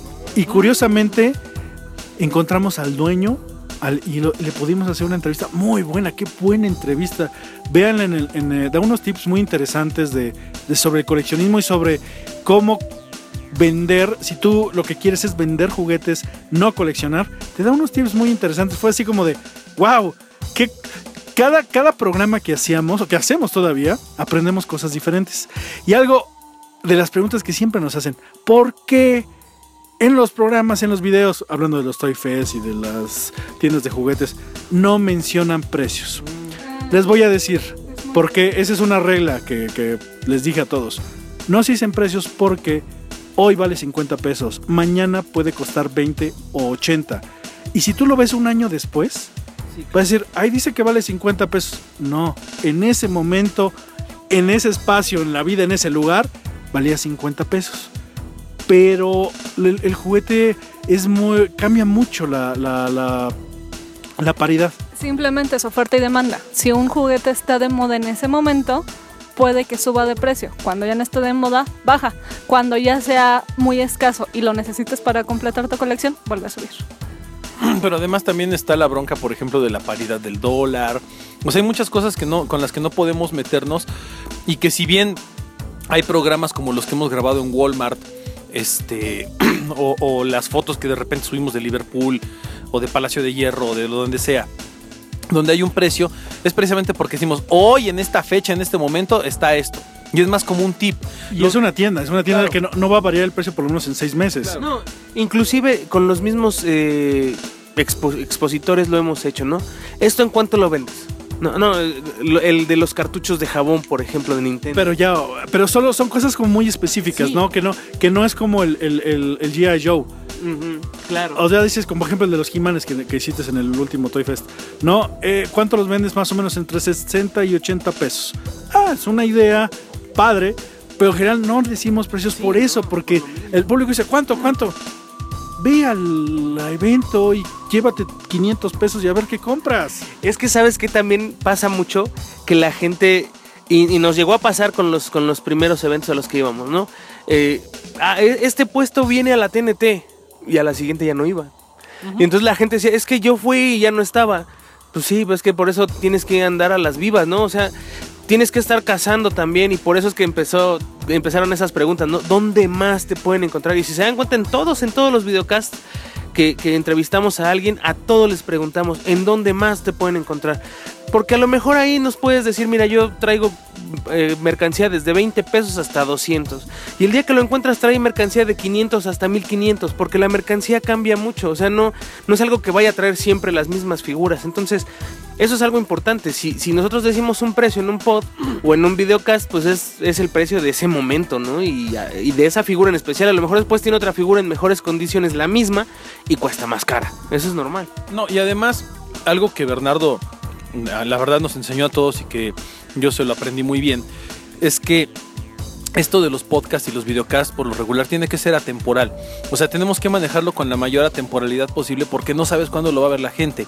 Hay gente que apenas se hizo fan del programa y que está viendo los primeros programas de hace tres años o de hace cuatro años y dice, oye, este, pues qué padre lo que hicieron, ¿no? Qué padre esta entrevista, o qué padre este unboxing, o qué padre lo que están haciendo, y que no tenga una fecha. Porque en cuanto tú le ves a algo una fecha de hace dos, tres años, ah, ya, no vale la pena y para qué lo veo.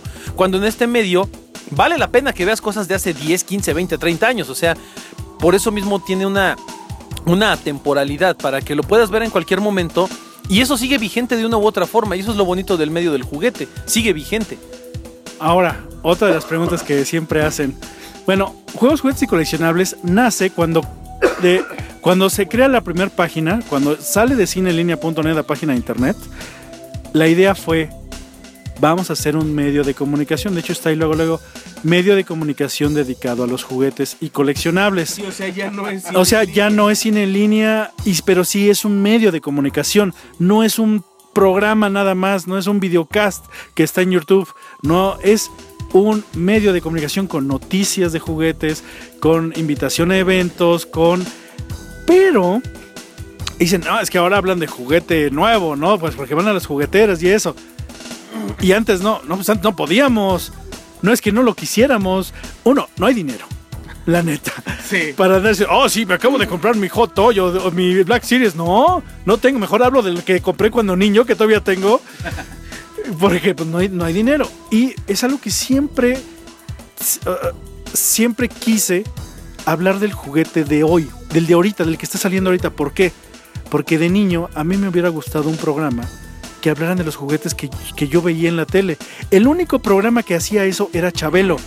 Chabelo cuando hacía sus concursos enseñaba los juguetes en sueño y hacía una catafixia de ensueño y yo babeaba viendo los juguetes que enseñaba Chabelo.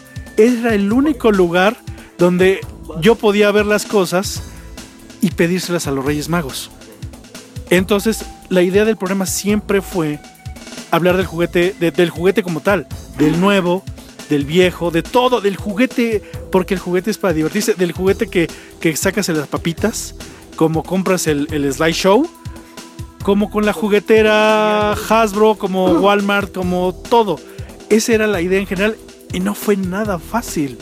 No es así de, ay, ya se vendieron porque están hablando de Spin Master o de Lego. o- ajá, Una vez no, yo hablaba con Bernardo y con Omar y estábamos comentando, ¿no? De, de lo difícil que era llegar a una juguetera. Y Yo me acuerdo la vez que les dije, ya vieron que en la página de Facebook ya tenemos casi los 300 likes. ay, ¿Te sí. acuerdas? Bien tierno. En ese entonces así era wow. ¿Cuántos tenemos? 16 mil y cacho, ¿no? Ahorita 20 22 mil y cacho. Y esos 22 mil y cacho para las jugueteras ahorita es de, bueno, pues... ah, como que sí haces un tantito de ruido. O sea, no es nada para una juguetera. Por eso es que no habíamos entrado con jugueteras. Pero la realidad es que el juguete vintage como el juguete nuevo son igual. O sea, es un juguete y, y es coleccionable eh, completamente. Entonces, Muchos dirán, no, es que lo de, lo de están horribles a los de mi época. Bueno, los niños de ahorita van a decir, están hermosos, están hermosos estos juguetes. Y, lo- y cuando tengan 30, 40 años van a decir, mis juguetes eran la onda. Así como dicen con todo. Y, y además creo que también hay que ser muy honestos. Este, las cosas vintage sí son, son hermosas, todos amamos lo vintage porque además somos coleccionistas de cosas vintage. Pero también es cierto que hablar única y exclusivamente de, de- de- de cosas vintage nos limitaba a decir, ay mira, y acaba de salir, aquí tengo enfrente un juguete de mecano precioso, acaba de salir un mecano, ay no, pues no hablemos de mecano porque todo es vintage, y aunque hay mecano vintage, pues vamos a hablar del nuevo mecano que es el Maker System, a ver qué onda, ¿no? Y eso nos hubiera limitado mucho en conocer un mundo enorme de juguetes y en conocer un montón de gente que, por ejemplo, muchos coleccionistas con los que hemos tratado, con los que hemos platicado, coleccionan cosas de 5 años para acá. Así es. Y, y- o cosas de ahorita, de un par de años para acá, y colecciones hermosas. Por ejemplo, los hermanos Cruz con lo de Transformers, Sí. que dicen, ah, es que yo colecciono Transformers. Y dices, "Guau, yo esperaría ver puro IGA, G1. No, tienen todo lo de las películas, y está bien padre, y está increíble. Eh, Su colección de Cars está preciosa, Ah, impresionante. ¿Y cuántos años tiene que salir la película? No, además, era, era muy difícil mantenernos solamente en lo vintage, que obviamente lo vamos a seguir cubriendo siempre que se pueda. Claro, porque lo amamos. Claro, y, y po- y porque es parte de nosotros, o sea, nosotros vivimos eso. Pero si no nos íbamos a convertir en lugar de juegos, juguetes y coleccionables, nos íbamos a convertir en la loncherita de los recuerdos, ¿no? Sí. Y, y el baúl ahí de los recuerdos, sí, a ver ahora qué juguete sacamos y hablamos de él. Y nos íbamos a ver de 90 años hablando así, O sea, de los mismos juguetes, ¿no? O sea, una cosa de las que de lo que yo siempre siempre voy es voy a las jugueteras cada año. voy todo el tiempo del mundo, al, desde el centro comercial hasta pero en, en diciembre me encanta ir a todos los jugueti- juguetilandia, juguetirama, juguetibici a ver los, los anexos y ahí me quedo horas, toda la vida, toda la vida. Y es el juguete de hoy. Y de repente veías. ¿Te acuerdas cuando te enseñé el Batman de, de este. Imaginext? El de Imaginext. Ay, esos juguetes. Ve- vemos la línea de Imaginext y de repente me dice Bernardo, ¿ya viste el Batman de Imaginext? Y yo así de, ¿cuál? Y, y no me acuerdo dónde andábamos y lo vimos y me lo enseña. Le digo, wow, qué padre está, está bien bonito y tiene luces y sonido. Y es como los juguetes de antes, ¿no? Y vale 70 pesos. Vale 70 pesos, oye, trae esto, oye, ¿y qué es eso? Es la baticueva, ¿y cuánto cuesta? Como 300 pesos, una cosa así, dices, wow, y empezamos a encontrarle el valor y el cariño a los juguetes nuevos, de cierta manera como cuando éramos niños, ¿por qué? Porque vemos los juguetes con la misma emoción. La gente a lo mejor no nos cree, pero es que es cierto. Nosotros vemos un juguete nuevo y si nos gusta es como decir, híjole, como cuando yo tenía 5 años, 10 años, me sigue encantando esa magia de tener un juguete, sea cual sea en las manos, jugar con él, abrirlo y probarlo, porque esa es, esa es la magia del juguete, eso es lo que no pasa de moda. Bueno, déjenme aquí ahora sí ya meto mi cucharota. ¿Qué es lo que yo vine a hacer a Juegos Fuertes y Coleccionables? Jalarle las orejas a estos niños, porque son muy dispersos. A, final de cuentas. Entonces, ¿qué es lo que entré? No, para nada. No somos... Oye, ¿viste esa colección del 007 que tiene Bernardo ahí arriba? Entonces, ¿qué fue el punto de ir poco a poco de, ah, es que vamos a tener un evento de tal cosa? ¿Quieres ir? Pues va, los acompaño, ¿no? Estuvo bonito. Y la primera vez que hice el trabajo que ahora tengo fue en la... Que es nuestra RP. Que además no le pagamos. Porque no recibimos dinero por lo que hacemos. Aparte, Y tampoco le pagaremos hasta que no recibamos dinero como dentro de 20 años. Aún. entonces, después del preámbulo, gracias. Perdón, aparte, de hecho ella pone de su dinero. Así es. Por si lo dudaban. Ah, pues, ah, pues todos ponemos de nuestro dinero. Bueno, el punto es que hubo un evento de la presentación de la nueva tienda de Villamber en Palacio de Hierro Satélite. Ah, sí, fue Juanma y, y Luz. Fue la primera vez que fungí como RP sin saberlo, sin proponérmelo y sin nada, porque estaba grabando Juanma con Bernardo y de repente me dice, no, es que estaría muy padre conocer al encargado de Palacio de Hierro para luego venir. Y empezaron a decir así como 20 cosas de, ¿les gustaría hacer? Tú eres la niña B. Como de esas 25.233 cosas que todavía tenemos ahí que nos gustaría hacer y que no hemos hecho. No, pero es que aparte, o sea, no fue de, tú eres la niña y ve, pues yo no estaba haciendo nada, me estaba picando los ojos. O sea, en aquel momento todavía no fungía como nada. Pero déjenme les digo que ustedes los escucharán que hablan muy bonito aquí los tres. Pero no es mala onda. Son muy dispersos y no concretan nada. Y entonces el ir a hablar con cualquier juguetera, con cualquier encargado, con cualquier agradecía ahorita y se les iban o no sabían cómo hablarles o no sé qué. La verdad de las cosas es que todas, todas, todas las jugueteras a las que hemos tenido acceso han sido directamente responsabilidad de Luz. Porque efectivamente ella es la que llegó a poner ese orden. Bernardo. Sí, no, no, nosotros teníamos, eh, habíamos conseguido a dos jugueteras, pero de repente se nos olvidaba No, y es hablarles. que además es y era de, ah, ya no, ya valió, ya no les hablamos como en dos meses. No, pero es que además es cierto, déjame decirte que eh, en la cuestión de relaciones públicas, realmente somos muy buenos. O sea, yo en lo personal, por ejemplo, me acerco y platico hasta con las piedras. Eso es una realidad. Y hago migas con quien sea, ¿no? Y de repente estoy hablando con alguien y me dicen, oye, es que ese es el dueño de Juguetrón. Oye, es que es el director internacional de no sé qué. Yo así de, ah, sí. Ah, bueno, ah, chido. Pero mi- mis relaciones públicas terminan en lo social nada más. Y nunca había un seguimiento, porque de repente me decía Bernardo, me acuerdo de, de alguien me dijo Bernardo, dice, oye, ¿y de casualidad tiene sus datos? Eh, no. ¿Teléfono? Mm, No. ¿Manera de contactarlo? No. Ah, ok. Tache. Todo, todo pasó por un día que fuimos los tres a no sé dónde y nos dieron tarjeta a los tres. No me acuerdo, ¿eh? Y después, después Bernardo empezó, oigan, ¿se acuerdan de este cuate que no sé qué y que nos dio sus tarjetas? Sí. ¿Y sus datos quién los tiene? Ninguno. A partir de ahí surgió la necesidad y nos dimos cuenta de que efectivamente recogíamos mucha información, pero ninguno la resguardaba, ninguno tenía ese... Y el seguimiento. ese- no le daba el seguimiento ni tampoco teníamos el resguardo de la información para decir, ah, sí, sí me acuerdo, aquí está el teléfono, ¿no? Si te pregunto ahorita el teléfono del dueño del batimóvil, no lo tienes. No, no lo tengo, maldita sea. En- Entonces es, es eso, ¿no? Creo que fue ese, ¿no? Uno de esos. De hecho, fue ese el de las tarjetas, las tres tarjetas que nos dio él. Y entonces, de repente entra Luz a hacer el quite ahí y dice, bueno, pues ahorita si le preguntas a Luz, oye, el teléfono de fulano, ah, sí, ahorita te lo doy. Y ya lo tiene y te lo da, ¿no? Entonces, es padre que cuentes con alguien así que además pague tus viajes, ¿no? Ya saben por qué sigo aquí.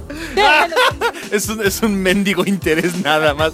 No, pero es cierto, eh, Lu- Luz en muchos sentidos, eh, pues realmente viene a poner orden en lo que estamos haciendo. Eh, eh, tam- también tengo que, que admitirlo y tengo que ser muy honesto, ¿no?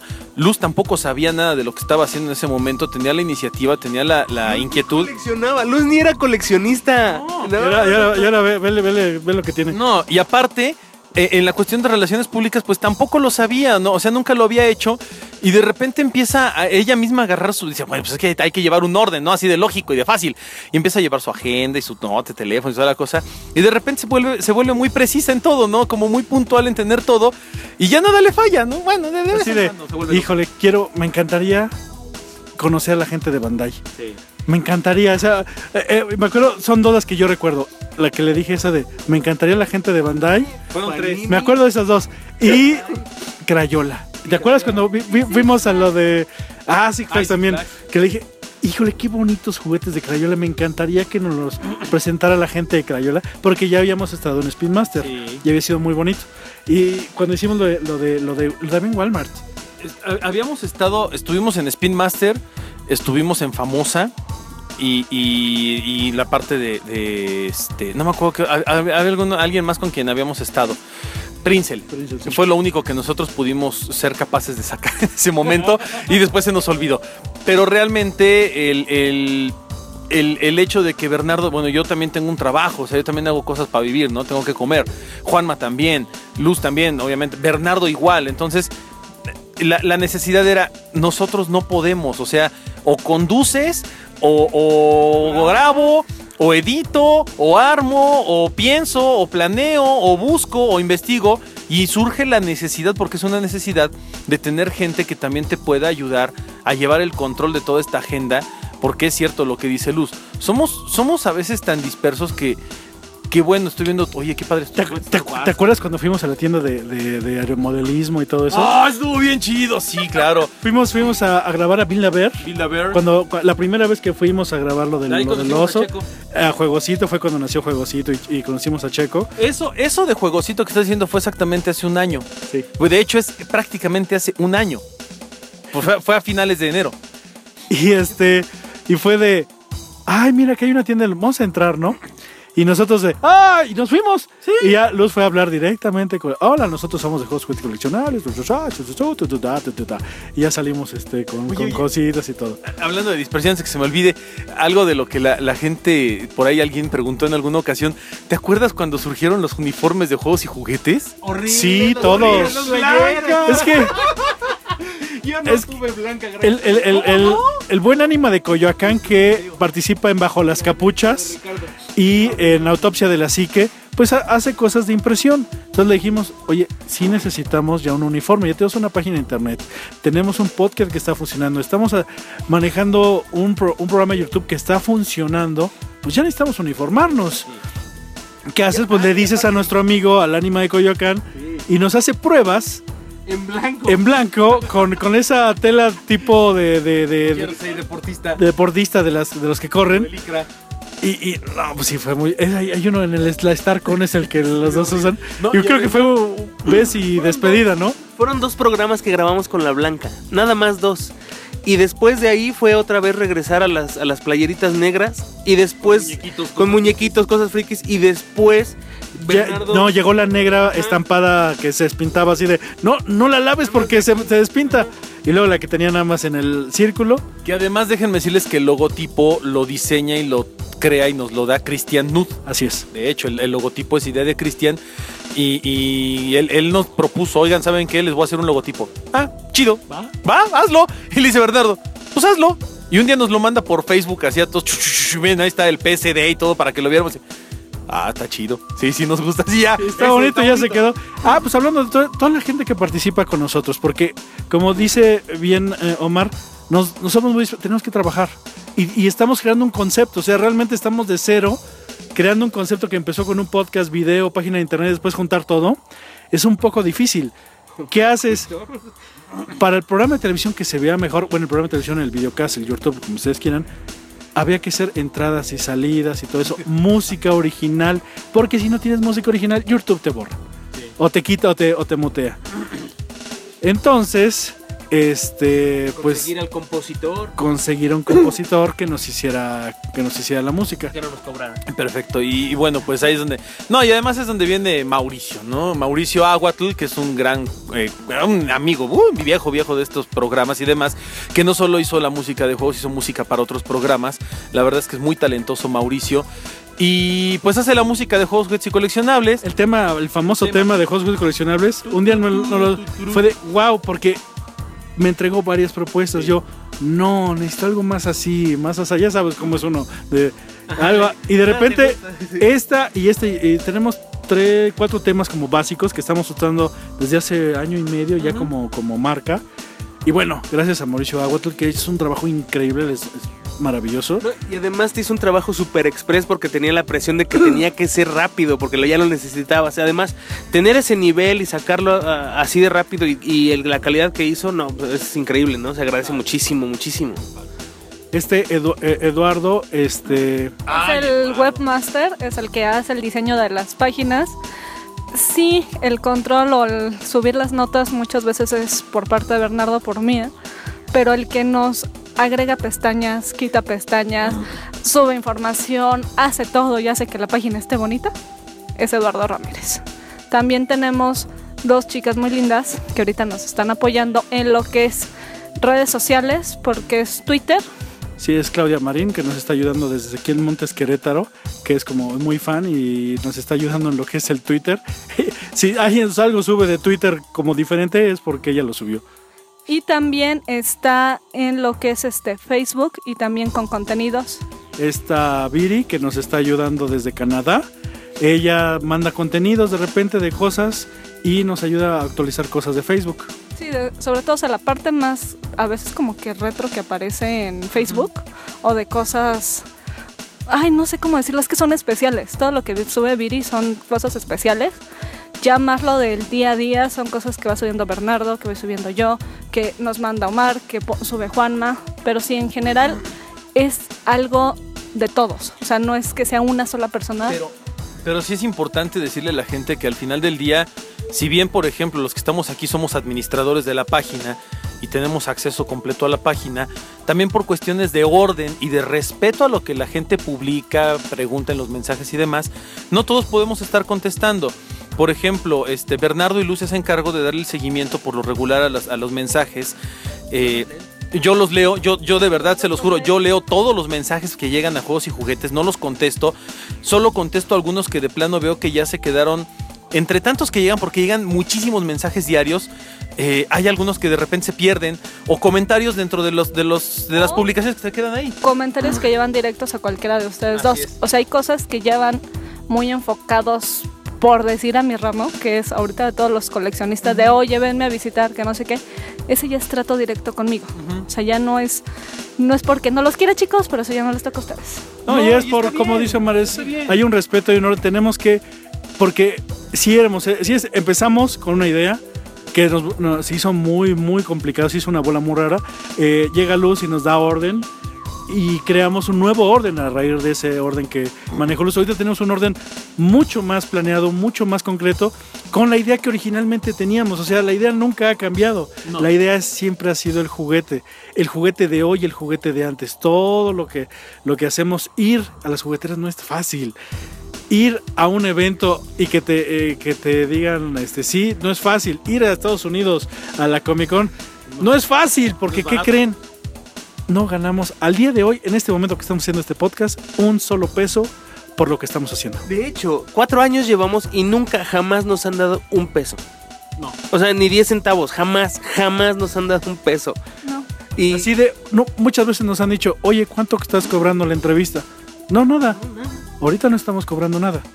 Al mañana a lo mejor, ojalá, ¿no? Pero tenemos que, oh, como eh, decía Mar, hay que, Juanma, hay que hacer un número de fans que sea importante, que sea un impacto eh, para muchas cosas. Y, otra cosa que es muy importante y que sí quiero como recalcar porque lo he visto en los comentarios que publicaron en la página y demás, es que, bueno, la, la gente, ¿por qué está o por qué no está después en juegos y juguetes? Simple y sencillamente porque tienen que vivir, porque tienen que comer, porque tienen que trabajar o por tiempos. Por ejemplo, digo, al menos yo lo sé. Danis Doll estudia una carrera, está, es veterinaria, este, que no es una carrera sencilla, es muy demandante. Ella estaba haciendo ya hasta hace unos, eh, como un año y medio sus prácticas y todo este relajo. Entonces es bien complicado para ella por los tiempos. Además, ella cuando hace lo del cosplay lo hace como un hobby para distraerse un rato y no siempre tiene tiempo de hacerlo. Y, es complicado. Cristian pues tiene su empresa, una empresa que se dedica a, a medios web, eh, a hacer páginas, a dominios y demás. Y también tiene mucha chamba, tiene una familia, tiene hijos, tiene su esposa, entonces tiene el tiempo muy, muy lleno. Ross trabaja de tiempo completo en una, en una empresa. Eh, y es difícil para ella, incluso a veces los fines de semana, darse tiempo. Y no es porque no quieran acompañarnos, es porque de plano no tienen el tiempo o no pueden, o también tienen una vida y tienen cosas que hacer. O sea, y también quien se unió y es parte de este concepto actualmente es Checo. O sea, Claro. literalmente fue de un día de, ah, nos gusta mucho cómo eres. Es una persona que personalmente quiero mucho. Déjalo molesto. Déjalo, molestas. Sí, pero no sé de juguetes, no importa, chico, tienes bonita cara. Solo sé de, de ositos, no importa, chico. Tú sí puedes ir y nos haces el quite.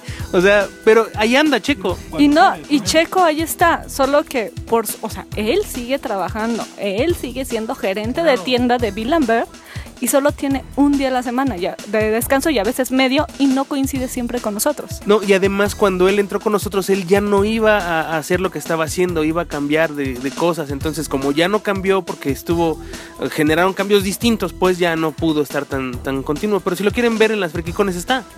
Sí, ahí sí de cajón me lo robo. Y, y de, y de hecho es importante que lo sepan, o sea, por eso lo dije desde un principio, la gente, la gente que está en juegos y juguetes siempre ha estado y siempre va a estar.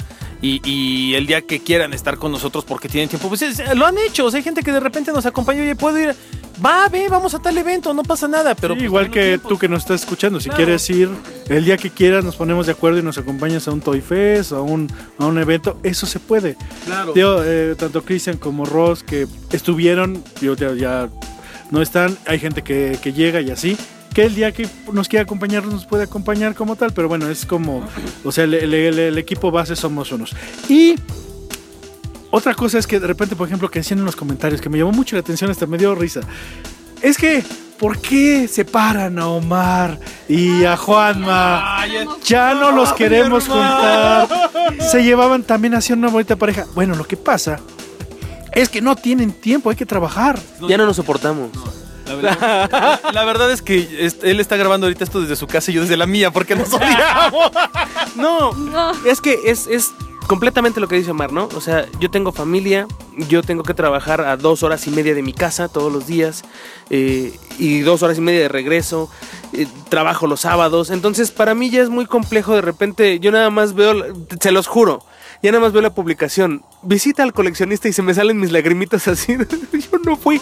Pero es que es eso, o sea, y yo al principio decía, es que ya, ¿por qué no, no me dicen que se van, no? Y ya lo entiendo ahora y digo, pues es que tienen toda la razón, yo no puedo ir. No sé, así lo decíamos, pero dices, yo no puedo, yo no puedo, yo solo puedo de tal hora a tal hora, etcétera. Por ejemplo, un, un evento que se hace en fin de semana, cualquiera de, de juguetes. Puede Juanma, pero Mars está, está en curso o está en otras cosas que tiene que hacer y no puede Omar, entonces pues va Juanma. O si no va ni Juanma ni va Omar, pues va la cámara sola y vamos a grabar. eh, de repente hemos hecho con, con, con Luz y eh, conmigo, hemos hecho entrevistas así a la pura cámara, porque no puede ni Omar ni puede Juanma o Ricardo, que está ahorita participando muchísimo más. Pero es otro concepto totalmente diferente. Lo que está haciendo Ricardo es unboxing, está presentando sus juguetes, su colección de discos y obviamente el, el- el trato internacional, ¿no? Este, ahorita estoy entrando yo con unboxing de cosas más sencillas, que está muy padre. Son conceptos que, que como que se están, se están acomodando a lo que estamos haciendo. No es que no queramos, no es que no queramos estar todos juntos. Como sería maravilloso poder ir a un evento todos juntos, porque somos un equipo. Que a lo mejor estaría padrísimo ir, pero aunque fuéramos todos juntos, no podríamos salir todos juntos. No, porque, la ya cámara no somos aguanta. Demasiados, ya somos demasiados. Ya no podríamos hacer un segmento de Omar de 10 minutos, un segmento de Ricardo de 10 minutos, un segmento de Juanma de 10 minutos, la Ros 5 minutos o 10 minutos y, y Checo 15 minutos. O sea, ya no se podría, porque somos demasiados. Pero créanos, detrás de, la cámara, o sea, detrás de, esa producción, cuando nos vemos echamos el mismo relajo que echábamos hace cuatro años. Eh, yo veo a la rosca, vive enfrente de mi casa y cada que la veo le pateo el coche. O sea, sigue siendo lo mismo, no, no hay ese distanciamiento. Sí, yo estoy consciente también y, lo veo cuando, cuando me toca grabar sin Omar, que digo, chale, me falta mi, mi brother aquí, ¿no? Y, y ahora a quién le digo babosadas y todo lo que me salía. Pero vamos, es parte del show, ¿no? Es, es- sabemos que si uno tiene que ir solo sin el otro y sin el otro y sin el otro, pues es para que esto abarque más. Y to- todo va creciendo porque la idea original todavía no está, no, todavía no llego yo a la, a la- la idea que yo tengo.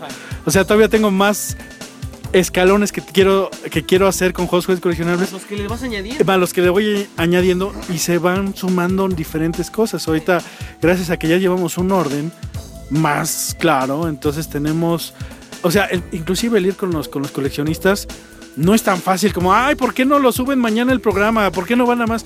No es fácil. Uno, la verdad, no... Ah, ah, te- tengo como 40 programas que no he hecho, pero eso es diferente. Porque no he tenido tiempo, pero tengo, tengo que vivir, tengo que trabajar. Este. Ir a la casa de alguien, que alguien te abra las puertas de su casa y de su colección, no es nada fácil. No cualquier persona. Es muy bonito que de repente nos dicen y nos abren las puertas de su casa. Conocemos a sus familias, y, y, ah, y no- nos presentan su colección y nos platican. Es muy bonito, pero no es tan no, no estamos llenos de vengan, vengan. Porque pues, no es fácil después editarlo y todo eso. No, y, Ojalá. Y, y además es algo muy íntimo, ¿no? Digo, no, no cualquiera lo hace, no cualquiera lo, lo, lo presenta o lo comparte. Y, y eso es parte del, del sabor también, ¿no? De, de- de- de trabajar en esto, porque yo lo veo como un trabajo de tiempo, pues no completo, yo quisiera que fuese de tiempo completo, pero creo que lo hacemos con ese mismo respeto de un trabajo profesional, porque lo hacemos lo más profesional que podemos y lo hacemos con ese mismo cariño y creo que cada uno de nosotros ha sabido asumir el rol que le corresponde. Yo un día se lo comentaba a Luz, le dije yo tal vez por la por la, la la, bendición que tengo de estar a cuadro, ¿no? O junto con Juanma, de salir a cuadro, o con quien esté conduciendo. Es muy padre que la gente se acerca conmigo y me dice, oye, ¿y cómo puedo contactarlos? Oye, ¿y dónde puedo ver? ¿Y dónde los puedo? Ta, ta, ta, ta? Y no es que yo quiera ser grosero, mucho menos, pero es que ya es información que yo no puedo controlar. A mí me lo dicen en ese instante y se me olvida los dos segundos. Yo tengo la mente más dispersa del universo. Entonces lo, que yo hago es decirles, ah, mira, ella es Luz, chécalo con ella, es la encargada de relaciones públicas, cualquier cosa ahí ya, y ya dejo el- el- el acercamiento. Bernardo, ¿no? Que hace todo lo de producción. Yo a Bernardo nunca le voy a cuestionar, oye, ¿por qué le vas a poner esa carita de que aparece ahí de visítanos en Facebook? Digo, él, él- el señor sabe lo que hace, es su chamba, él se dedica a eso toda la vida. No lo voy a cuestionar en cómo lo hace, ¿no? Hace, hace un poquito tiempo en el último Toy Fest que fuimos, iba Bernardo conmigo y, y había otra persona ahí cerca de nosotros. Se acercó un chavo a saludar. No, ¿cómo estás, Juanma? Y no sé qué. Nos, me dio un abrazo y todo. Y, este, y se voltea con el otro chavo y le dice, ¿qué onda, Bernie? y lo abraza, ¿no? Le digo, no, este, Bernie es él. ¡Ah, discúlpame! Y ya se da la vuelta y le da abrazo a Bernie. Es que así de complejo es. O sea, a Bernie a lo mejor no lo ubica mucha gente porque realmente él es el que está haciendo el 80% de la chamba en cuanto a, a producción se refiere. En, eh, sacar la cara y hablar de cosas que sabemos en- y entrevistar a la gente es de lo menos. Lo difícil es, bueno, ya tienes todo, ya grabaste, ya editaste, ya, ya ahora te peleaste con YouTube porque no te deja subir, ya, ya le metiste insert, ya hiciste, ya desperdiciaste, bueno, no desperdiciaste, pero ya le invertiste cuántas horas, ¿10 horas? ¿5 horas a un programa? Para subirlo. ¿Y cuántas cosas son? Entonces, es básicamente eso, o sea, a, a ese nivel.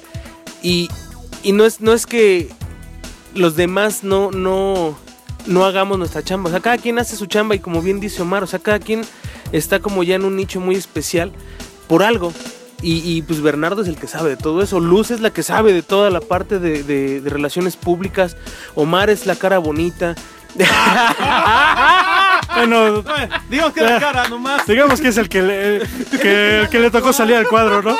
Es el que en el, en el- que en el, en el sorteo del disparejo perdió. ¿no? Vas a cuadro, ni modo, te friegas. Fue el popote más corto este, y perdió, pues ni modo. Eso sonó muy mal, amigo. Como que estás- No, pero además, es cierto, yo por ejemplo, eh, pese a que toda la gente me ve a cuadro, y que además es algo maravilloso estar allá a cuadro, es divertidísimo, este, yo no me entero a veces, yo creo que del 90% de las cosas que pasan detrás, porque Luz ya está haciendo relaciones, ya está hablando por teléfono, ya está viendo no sé qué, está haciendo muchas cosas para poder conseguir una visita o para poder conseguir una entrevista o simple y sencillamente para que te manden información.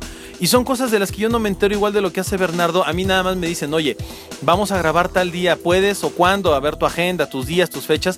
Y ya Luz me pone en el contexto, mira, vamos a hacer esto y esto y esto y esto. Ah, pues ya sé más o menos de lo que me estás hablando. Me dice, oye, ¿conoces tales juguetes? Ah, sí, los que traen no sé qué, taca. Sí, vamos a ir a entrevistarlos. Órale, qué padre. Pero Luz ya hizo un trabajal de una semana, dos semanas, para conseguir esa entrevista en la cual yo voy a grabar durante dos o tres horas. Entonces, cada quien tiene su labor y cada quien tiene su actividad. Y, y si nos queremos meter en todo, nada más entorpecemos. Eso no puede ser, no puede ser. Solo, o sea, realmente es bastante complicado. O sea, yo se los digo a son de broma de que les jalo las orejas. No, no es así. O sea, a mí me da risa porque es algo que yo veo muy normal. Pero la evolución o demás que lo ven compañeros del medio o gente externa es chistoso. En un evento, déjenme les digo que fue este, la presentación de Star Wars. Este, estábamos en Walmart y de repente una compañera le dice a Bernardo, ¿cómo se nota que ya tienes RP? Por el hecho de que todos estaban formados, o sea, no me quiero Echar flores, pero sí. Estaban todos los medios formados y ya yo puedo decir que cuento con varias amigas o conocidas en lo que es el medio como RP y le digo a una de las chicas encargada del evento, oye, dame dos minutos. Quiero que pa- este, pase mi conductor a grabar nada más la entrada y la salida del programa ahorita que no hay gente, porque se ve muy bonito. Ayúdame. Bueno, movió ella. mi Entramos, entramos de, oh, córrele, ya nos dijo que sí, vamos, eh, eh, eh, eh, vámonos. No, pero, pero además, fíjate, lo que está diciendo Luz es bien importante porque además es cierto. Hoy en día, a- hace tiempo yo era, eh, junto con Bernardo, oye, me das chance y mira que venimos. Ahora ya incluso uno se ha vuelto medio, medio pachurrudo porque incluso ya hasta le digo, Luz, quiero hacer esto. Luz, consígueme una entrevista con no sé quién. Luz, quiero ir a hablar con no sé quién. Oye, Luz, ¿puedo ir a grabar allá? Y ya Luz se hace cargo de, de mover todo lo que tenga que mover para que yo lo haga, ¿no? ¿Te acuerdas cuando nos corrieron de Walmart Tepeyac? Y no nos dejaron grabar en un evento de Star Wars porque, Así es. Porque había un problema logístico, lo que tú quieras. Qué difícil era en ese entonces. Y ahora llegas. En Expo tus juguetes, ¿te acuerdas cuando no pudimos entrar a esos? Un día fuimos a esto- a Expo tus juguetes. Oye, somos de la la la. Ah, sí, muchas gracias, chido, pero no pueden grabar porque pensaban otra cosa el programa. Eso es muy interesante. Este, como no existe un medio de comunicación dedicado a los juguetes como tal, No existía. no existía a partir de nosotros, estamos creando todo, estamos tocando muchas puertas y es de, no, no vamos a hablar mal del producto. Y si vamos a hablar mal de él, mejor no hablamos de él. O sea, así de fácil. Y ven nuestro trabajo, les gusta y en general dicen, ah, otra vez, otra vez, Walmart. O sea, el día que fuimos a Walmart fue una de esas cosas que yo dije, yo siempre, toda mi vida quise Entrar a un Walmart. entrar a un Walmart y enseñar todo lo que había en el Walmart. El día que se logró hace dos años fue de wow, ya se cumplió uno de mis sueños. Puedo morir, puedo morir a gusto. No, pero, no, pero además lo padre es que ya, ya ahora es por... eh, De verdad, no, no nos lo van a creer, pero ahora ya ir a Walmart, por ejemplo, cuando nos invitan, que, que es maravilloso, es... Llegamos, está la persona encargada de, relaciones públicas o de marketing o, o el gerente de marca o quien sea. Nos saluda, obviamente siempre saludan a Luz porque es el contacto directo. Ya Luz es así, ah, mira, este es este, mi productor, él es mi conductor y shalala. Así que padre, vamos a empezar a trabajar. Yo como niño chiquito, ¡uy! me sueltan y me echo a correr, ¿no? Ah, es que, o sea, déjenme les cuento, eso es algo muy cierto. Y esto espero que lo escuchen varias amigas de RP. Cada vez que les digo, sí, es que voy a llevar mis niños, las primeras veces no entendían por qué. Cuando les decía, no, sí, es que voy a ir a grabar, pero van mis niños. Alguna vez una de ellas, Andy muy linda, me dijo, ¿vas a traer a tus hijos? Y yo no, no tengo hijos. Vas a verlos cuando lleguemos y son mis niños. Ella me dice, hasta la fecha, sí, llega Omar, lo veo dos segundos y lo pierdo totalmente. Se pone a jugar con los legos y dice, oh, no, no, no. Y dice, oh, ya creé cuatro cubos, se los voy a llevar para allá. Mira, yo me estoy haciendo ocho cubos y tú llevas tres, jajaja. Y entonces estamos haciendo, ese fue el día del Lego que estuvimos jugando con cubos. Es que yo creo que esa es la parte que se disfruta, ¿no? Y yo, yo creo que por eso estamos todos aquí, porque es un acercamiento al mundo que realmente te gusta. Independientemente si te dejan abrir la caja o nada más la ves así de, oh, mira, qué bonito dibujo. Es, es lo tuyo. Y, y por eso vamos a esos lugares y por eso se hace lo que se hace. Y por eso ninguno está en el plan diva de, ah, si no me pagas, si no me traes mi agua carísima, como decía Omar, este, su agua Evian, este, no voy, ¿no? O sea, no, al contrario, para nosotros el ir a, tener la oportunidad de ir a un Lego junto ahí en el Museo del Niño y, y ver a la gente jugar o, o de repente ir a, a- a ver los pinipones, ¿te acuerdas cuando fuimos con Famosa? O sea, todo ese tipo de cosas es, es- es increíble para nosotros, porque nadie, y, y lo digo así como es, a ningún medio le abren las puertas así como nos las abren hoy a nosotros. Tan, tan, tan de buena gana, pues a eso me refiero. No, ¿no? y además, además hay una diferencia muy sustancial y es que por lo regular, y nos ha pasado en muchas ocasiones, la marca como tal, sí, obviamente de repente tiene ahí un Star Talent para hacer promoción en alguna rueda de prensa, sí, de repente viene algún actor invitado, y, y luego me, me parece tan maravilloso que de repente llegan y dicen, oye, es que están dando entrevistas con, no sé, ay, Sean, Sean Connery, ¿no? Que ya, ni- ya ni actúa, pero está Sean Connery. Eh, ¿Quieres una entrevista? No, yo quiero hablar con la chica de mercadotecnia para que me enseñe el juguete o me enseñe la marca o me hable de la promoción. Pero está Sean Connery, ¿no quieres hablar con...? No, Sean Connery no me importa, me importa el juguete. Hazte para allá, Sean Connery. Me quiero- Y llega Sean Connery, este, ¿me vas a entrevistar? No, no me friegues, yo quiero, yo quiero el juguete, hazte para allá. Y nos Sí, ha sí, pasado. sí nos ha- ¿Te acuerdas que nos pasó con Jordi Rosado, no sé quién, que fue de, ¿sabes qué? Háblanos de tus juguetes de cuando eras niño. No me hables de ti, de tu vida y de tus me chismes. me interesan no. los juguetes. A nosotros nos interesan los juguetes, nos gusta divertirnos como niños, nos gusta ver la cara de los niños. ¿Cuántos niños no hemos visto con una cara que se les abren los ojos cuando ven a Omar o cuando te ven a ti y nos cuentan su colección y lo que han estado haciendo? ¿O te acuerdas cuando fuimos a Six Flags? Esta- Fuimos a grabar el programa y de repente llega, llega un, un papá y dice, mira, es el de la tele. Y ya, este, tú eres el de la tele, sí. Son cosas, son experiencias que hemos vivido muy bonitas, muy, muy padres. O sea, inclusive un día que fui a la mole yo solo, algo así, de repente me tuvieron como 10 personas. Oye, tú eres el de juguetes?" sí. Este, no, pues el que sale al cuadro es el otro. No, sí, la foto. Son cosas muy bonitas. Pero pues es poco a poco. Ahorita apenas creo que estamos iniciando. No sé, estos cuatro años realmente lo siento como uno y medio del, del concepto que, que, que estamos creando, porque estamos creando un concepto, y de cómo cada uno estamos emonando en alguna parte de lo que es todo el concepto. Y, yo creo que al final del día todos quisiéramos, y esto es una realidad porque lo hemos dicho fuera de, de cuadro y fuera del podcast, nuestro sueño es vivir de esto, o sea que el día de mañana esto nos pueda dejar un ingreso para que no tengamos que trabajar en otras cosas. Pero todos los, los que estamos involucrados en esto sabemos que no es fácil y sabemos que realmente se le ha invertido, bueno, Bernardo le ha invertido en equipo, Ricardo le ha invertido, Luz le ha invertido en muchas cosas, nosotros le hemos invertido en, en medida de lo posible a lo que se hace, pero es un gasto realmente muy fuerte y es una inversión que estamos viendo y no con la intención de recuperarlo, decir, ah, yo estoy pensando que dentro de cinco años, cuando esto sea redituable y se monetice. No, o sea, no lo vemos como un negocio lucrativo, aunque sería maravilloso que el día de mañana pudiéramos todos ganar del suficiente dinero de esto para poder vivir de esto. Y así le podemos dedicar más tiempo y hacer las cosas mejores y todo lo que todo todos quieren hacerlo. claro, Pero si no se da, o sea, si no llega ese momento jamás en el que te, gan- te ganes los miles de pesos y yo le diga a Luz, oye, voy a dar un, vas a dar una entrevista, oye, Luz, págame 50 mil pesos, podría hacer una entrevista. Ya, me debrayé. pero si no se da. Ya pero- no, pero es en serio. Pero si no se da, no pasa nada. O sea, vamos a seguir haciendo el proyecto con el mismo cariño, con el mismo profesionalismo, con el mismo amor que lo estamos haciendo hasta hoy. Bueno, si ni siquiera nos pagan viáticos y nos vamos. O sea, hemos salido sin viáticos, a Querétaro. O sea, y son cosas que, que seguirán pasando en medida de las capacidades que tengamos. Bueno, ahorita ya pedimos piáticos porque salió muy caro la ida a Querétaro. Sí, Sí, bueno. Yo se los digo ahorita ya de repente.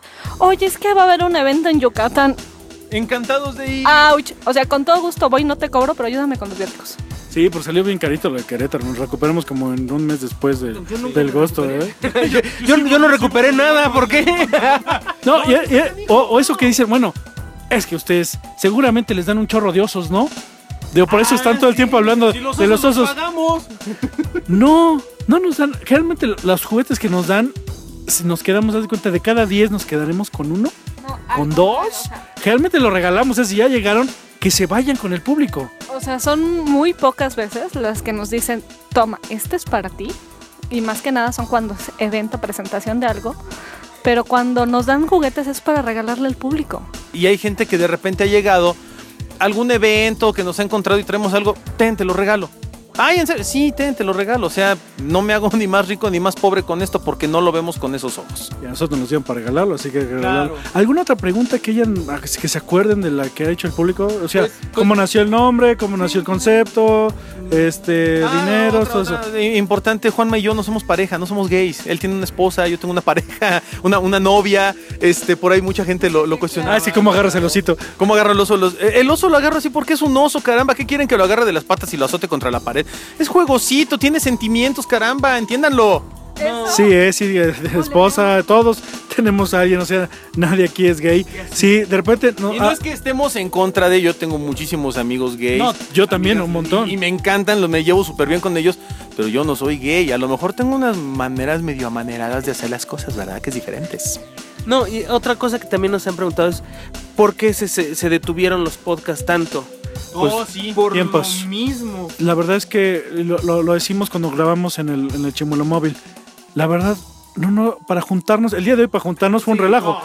Era ayer. Era ayer, o sea, íbamos a grabar ayer, pero nos tuvimos que juntar hoy. Y así fue de, de hoy porque el aniversario fue hace muy poco.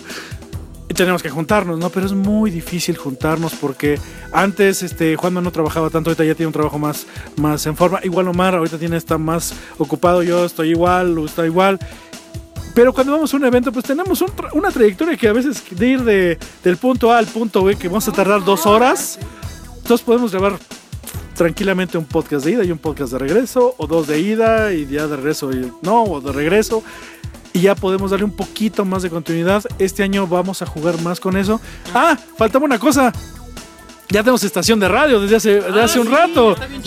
Una, una estación de radio con un concepto increíble. Yo soy muy fan de la estación de radio.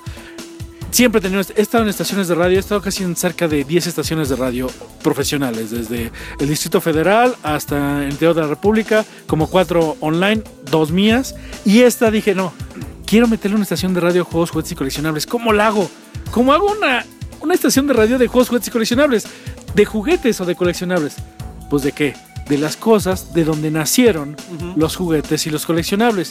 De las caricaturas y de las series de televisión. Se crea el prim- la primera estación de radio en el mundo dedicada solamente a la televisión y además con los openings en su mayoría en latino como se vieron aquí en nuestro país, cosa que es así fantástica, yo me paso horas oyendo mi propia estación y además con este con juguetes, con anuncios de juguetes que son y programas de juguetes. Tenemos un- el único programa de Transformers, eh, que, que- que es maravilloso el podcast. Y, y- y donde hablan, yo dije, un programa de Transformers, no manches, y, y cada programa Se echan cuatro horas. Se echan cuatro horas y dices, y me quedé picado porque les faltó hablar de más, o sea, es maravilloso. Y te das un programa de cómics y un programa de, Sí. de música como coleccionable, porque todo es coleccionable. Y va a haber, va a haber uno de videojuegos, va a haber uno de juguetes. Poco a poco va a ir creciendo la estación. Pues está muy padre, la verdad. Entren a la estación.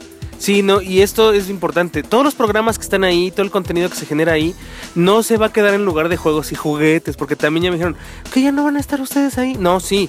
Pero esto es, como bien decía Bernardo, juegos, juegos y juguetes ya no es un podcast. Juegos y juguetes ya no es un programa de tele o un programa de YouTube, ya es un medio de comunicación y como tal necesita generar contenidos. Y estos son contenidos de este proyecto. Entonces, ahí está, a lo mejor en algún momento saldrán ahí los, los, los, este, los podcasts de juegos y juguetes, quién sabe. Pero mientras tanto, lo que está ahorita, y sí lo escucho porque además estoy en el, en el este, Twitter y me llega cada canción que suena, me dice, ahora está sonando esta, esta de Sport Billy, ¿no? Y yo así, ¡ah, no manches! Y entonces ya sé que me puedo meter a escuchar. Entonces, eso es algo padrísimo. Lo- lo- yo, yo quería decir hace rato que cuando Bernardo escucha su estación y se mete, pues nada más está él escuchando. él solito. No importa, yo hago las cosas para mí. No, pero, pero creo que es importante esto y les voy a decir por qué. Porque Ay, le, le va re bien, por cierto, la, la estación de radio, ¿eh? ¿Cu- ¿Cuántos escuchas tenemos? 57 mil mensuales. Ah, qué padre. Es maravilloso, es maravilloso. Y créeme que muchos podcasts quisieran llegar siquiera a los mil mensuales. Y eso es, es una delicia. Y, y- y algo que sí quiero decirles es que entre más, o sea, Juegos, Juguetes y Coleccionables sí empezó con, con como ya lo comentó Bernardo, eh, con un concepto hace muchísimos años que era una inquietud. Después se cuajó o se, o se fraguó ya el concepto como tal de juegos y juguetes con el que llevamos cuatro años, un poco más de hecho. Pero creo que, creo que también hay que entender que no nada más tenemos que estar nosotros ahí. Entre más gente se involucre, entre más gente participe, entre más gente aporte cosas, más rico va a ser. Porque la estación de radio, como bien decía Juanma, ¿qué caso tiene que le metas ahorita, por ejemplo, todos los podcasts? Si es lo mismo, o sea, los podcasts los puedes escuchar en iTunes, los puedes escuchar en iBox, ahí están, los puedes escuchar cuando quieras. La estación de radio es un concepto diferente en el cual, y, y lo, y lo tengo que decir honestamente, qué bueno que, por ejemplo, yo no estoy participando ahorita ahí. Porque sería lo mismo que estuviera yo acá, acá y metido en todos lados. No tiene caso. El chiste es que la gente escuche otras cosas. No, y, y el chiste es que la gente, si hay gente que quiere dar a conocer cosas a través de estos, de este medio, qué padre, está el espacio para ustedes. Si, si en algún momento yo participo en algo, qué padre, qué buena onda. Pero hombre, o sea, ya, ya estamos nosotros hasta en la sopa de juegos y juguetes. Y si, si con la idea de Bernardo se pueden ofrecer todavía cosas que complementen de mejor manera el, el concepto, pues qué mejor. Y se va sumando y eso es maravilloso. O sea, de verdad es maravilloso. Y no una cosa no suple a la otra. Al contrario, yo creo que la enriquece y eso le ha dado un sabor delicioso a la página. No, y además en la página, y es algo que les acuerdo a todos los nuevos escuchas, es de si tú tienes un juguete y quieres hacer una reseña de él, nos las puedes mandar y las subimos a la página. Y que entre más cosas, mejor. Igual, oye, hice esto, mándanoslo y lo subimos. Hay cosas que no podemos subir, por ejemplo, al canal de YouTube. Pero en la página o en el Facebook podemos hacer varias cosas. Hay ciertas limitaciones que tenemos porque si de repente, sobre todo yo que veo las colecciones, de repente pueden ver mi colección, tengo limitaciones. O sea, de todo hay que recordarlo, por favor. Es una página familiar. La mayor parte de nuestros, este, sobre todo en la página de, De internet. de internet, o son niños o son papás. Sí, por Contenidos un poco fuera de tono y fuera de lugar, no los vamos a subir. Yo nunca voy a presentarles mi colección de bondage, ¿no? De cadenas y de esposas y látigos y todo. ¿No? No. ¿No? No la puedo subir. ¿No? Es colección. Es Es colección, o sea, no, es que sí es, y lo hemos manejado desde un principio. De hecho, en este podcast, el, el primer comentario de Bernardo fue, no se dicen groserías. ¿Por qué? Porque es de juguetes y porque hay niños. Entonces, esa es, imagínense, si no decimos una grosería, de repente sale, ¿no? Pero, pero si no las decimos por, por estructura, pues mucho menos vamos a subir un contenido así a la página, ¿no? Y es una disculpa, Sí, eh, perdónenos, pero pues no, hay muchas páginas en, en Facebook que pueden buscar y ahí les dejan presumir todas esas colecciones. Así es, y también si les gusta todo lo retro, pues hay otras, hay otros programas donde se cargan de poner todo lo retro. si le- como el Mad Hunter. El Mad Hunter es increíble, a mí me encanta ver sus. No, y su programa, su programa es una delicia, o sea, y además cómo lo comparte él, todo lo que encuentra y sus cacerías es Todo lo que él hace, él, él es un concepto totalmente diferente. A, a mí me cae mal cada que sube algo y veo lo que sube. Maldito, ¿de dónde, dónde lo conseguiste? ¿De dónde sacas dinero, no? O sea, Le cae mal porque lo quisiera tener, no claro, por otra no, cosa. sí, por Hay que aclarar eso. Por supuesto. O sea, mi, mi, mi sensación es de, ¿por qué yo no lo he conseguido nunca? ¿A dónde se va el que yo no voy, no? Pero la verdad es que sí, o sea, si quieres algo retro, eh, eh, él es el. O sea, más bien, si siempre quieres algo retro, él es el, el indicado, él es el canal. Sí, nosotros hablamos de juguetes. De hecho, hemos, hemos platicado con el Mad Hunter y es de. Está padrísimo, es bien buena gente, es increíble él. Y es de. Es curioso cómo a veces nos comparan juegos y juguetes con, con el Mad Hunter. Cuando no tienen nada que ver, al contrario. Si ves a los dos, te complementas más en el, en el universo de los juguetes. Porque él sabe un montón y pone cosas muy padres. Y nosotros tenemos otra cosa. Cómo hablar del juguete de hoy. Porque, como repito, de niño me hubiera gustado verlo y yo sé que a los niños que lo ven ahorita, que son un montón, montón de niños, no saben cuántos niños nos ven, a rato van a decir o, guardan, o guardan el programa. Un día alguien nos presentó, miren, estamos, esto- estábamos, estamos viendo su programa y nos enseñó en el, en el teléfono el programa y dice, ¡ah! De hecho, Eso, va a ser- eso va, va a crear... La, la familia que nos contó un día es que nosotros cada que suben un programa ponemos palomitas o compramos pizza y nos sentamos toda la familia a verlo en la tele. En el, o sea, de YouTube lo mandan a la tele y lo ven y dices, wow. No, igual nos tocó, ah, bueno, a mí me tocó en especial una, un eh, Toy Fest al que fui, que fui solo, eh, que me, se me acercó un chavo y me dice, es que yo aquí traigo todos tus podcasts. Y efectivamente en el, en el teléfono traía todos los podcasts que, que estaban en, en el iTunes. Entonces algo que dices, ¿y cómo le hacen? no? Es que los escucho y los vuelvo a escuchar y los vuelvo a poner y así me voy. O sea, él viaja, dice que viaja mucho en la, en la calle y, y es lo que escucha. O sea, no pone música, él pone juegos y juguetes, ¿no?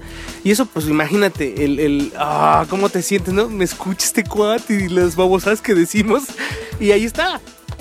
No, ay, que eso, la verdad es que esto es maravilloso. Y así como presentamos el juguete que sale en las papitas, el juguete que está en la tienda, el juguete reto que nos tocó vivir, como el juguete que está en las ferias, en la calle, en cualquier lugar hay juguetes y coleccionables. Y esa es la idea, ese es el concepto y eso es lo que vamos a hacer. Y eso es lo que nos divierte. Y esperamos que les divierta a todos ustedes muchísimo y que esto dure pues muchos años más. Y bueno, pues obviamente ya, ya, ya como para ir cerrando esto, pues agradecerle a toda la gente que siempre nos ha, seguido, todos aquellos que le han dado like a la página, que se han suscrito al canal de YouTube, que han escuchado los podcasts y los han descargado, que nos han regalado una foto, una sonrisa, un saludo.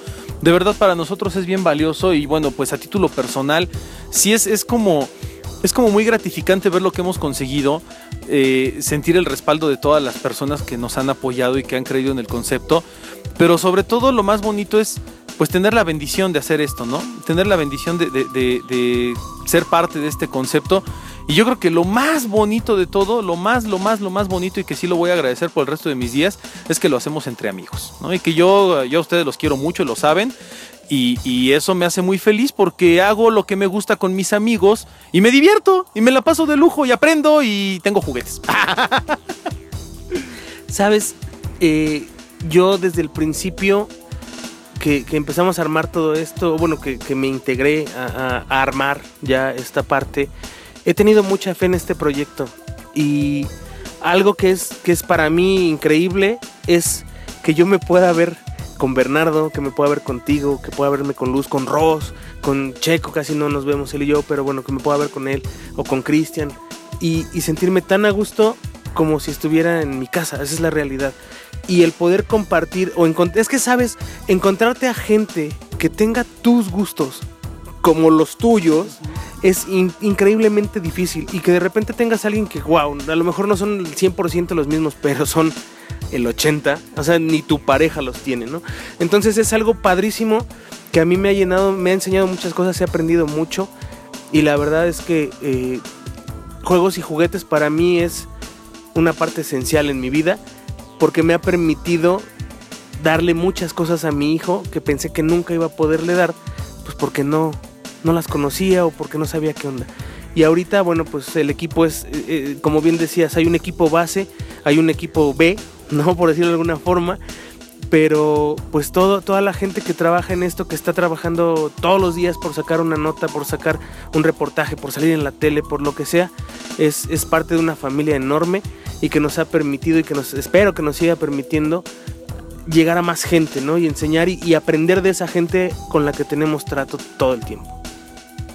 Pues es que son muchas cosas. O sea, para mí son, como lo dijeron ustedes, fue encontrar un mundo que no conocía. O sea, sí tenía mis cosas y como buen este persona creciendo, yo regalé muchos de mis juguetes. Y ahorita es de, ah, todavía tengo una colección, tengo mis cosas, ya tengo una colección más grande, pero ante todo me gusta la magia de este lugar. De que tú vas y en cualquier evento puedes encontrar un gran amigo, una persona que como dice Juan comparten tus gustos, pero ante todo comparten la inocencia. A mí me han encantado las personas que, que he conocido en el mundo de los juguetes, de los coleccionables, porque hay mucha alegría, hay mucha ilusión y eso me ha fascinado. Y pues, para despedir, este. Ahora sí, el programa de todo lo que usted siempre quiso saber de juegos, juguetes y coleccionables. Y, algún, y alguna vez preguntó, pero que no le contestamos bien. Pero aquí está todo. Que no contestó. O, o que lo contestamos en privado, porque muchas veces lo- eh, todas estas preguntas las hemos contestado en privado en, en fiestas, en eventos o en, o en lugares donde nos hemos encontrado. Pero ahora está eh, completo. Y pues aquí estamos para todos ustedes. La página está abierta, el podcast, todo. Y vienen muchas cosas muy buenas. Tienen un montón de cosas maravillosas. Quédense en sintonía porque Juegos, Juguetes y Coleccionables está empezando. Nos despedimos, sus amigos. El chocolatito. Nos vemos, nos escuchamos la próxima. La la luz. La la luz. Ese, ese apodo se lo puso Juanma. La- Omar el Frutzi Carrasco. Soy Bernardo Méndez y nos vemos en el próximo Juegos, Juguetes y Coleccionables. Bye. Adiós. La próxima semana, más juegos, juguetes y coleccionables.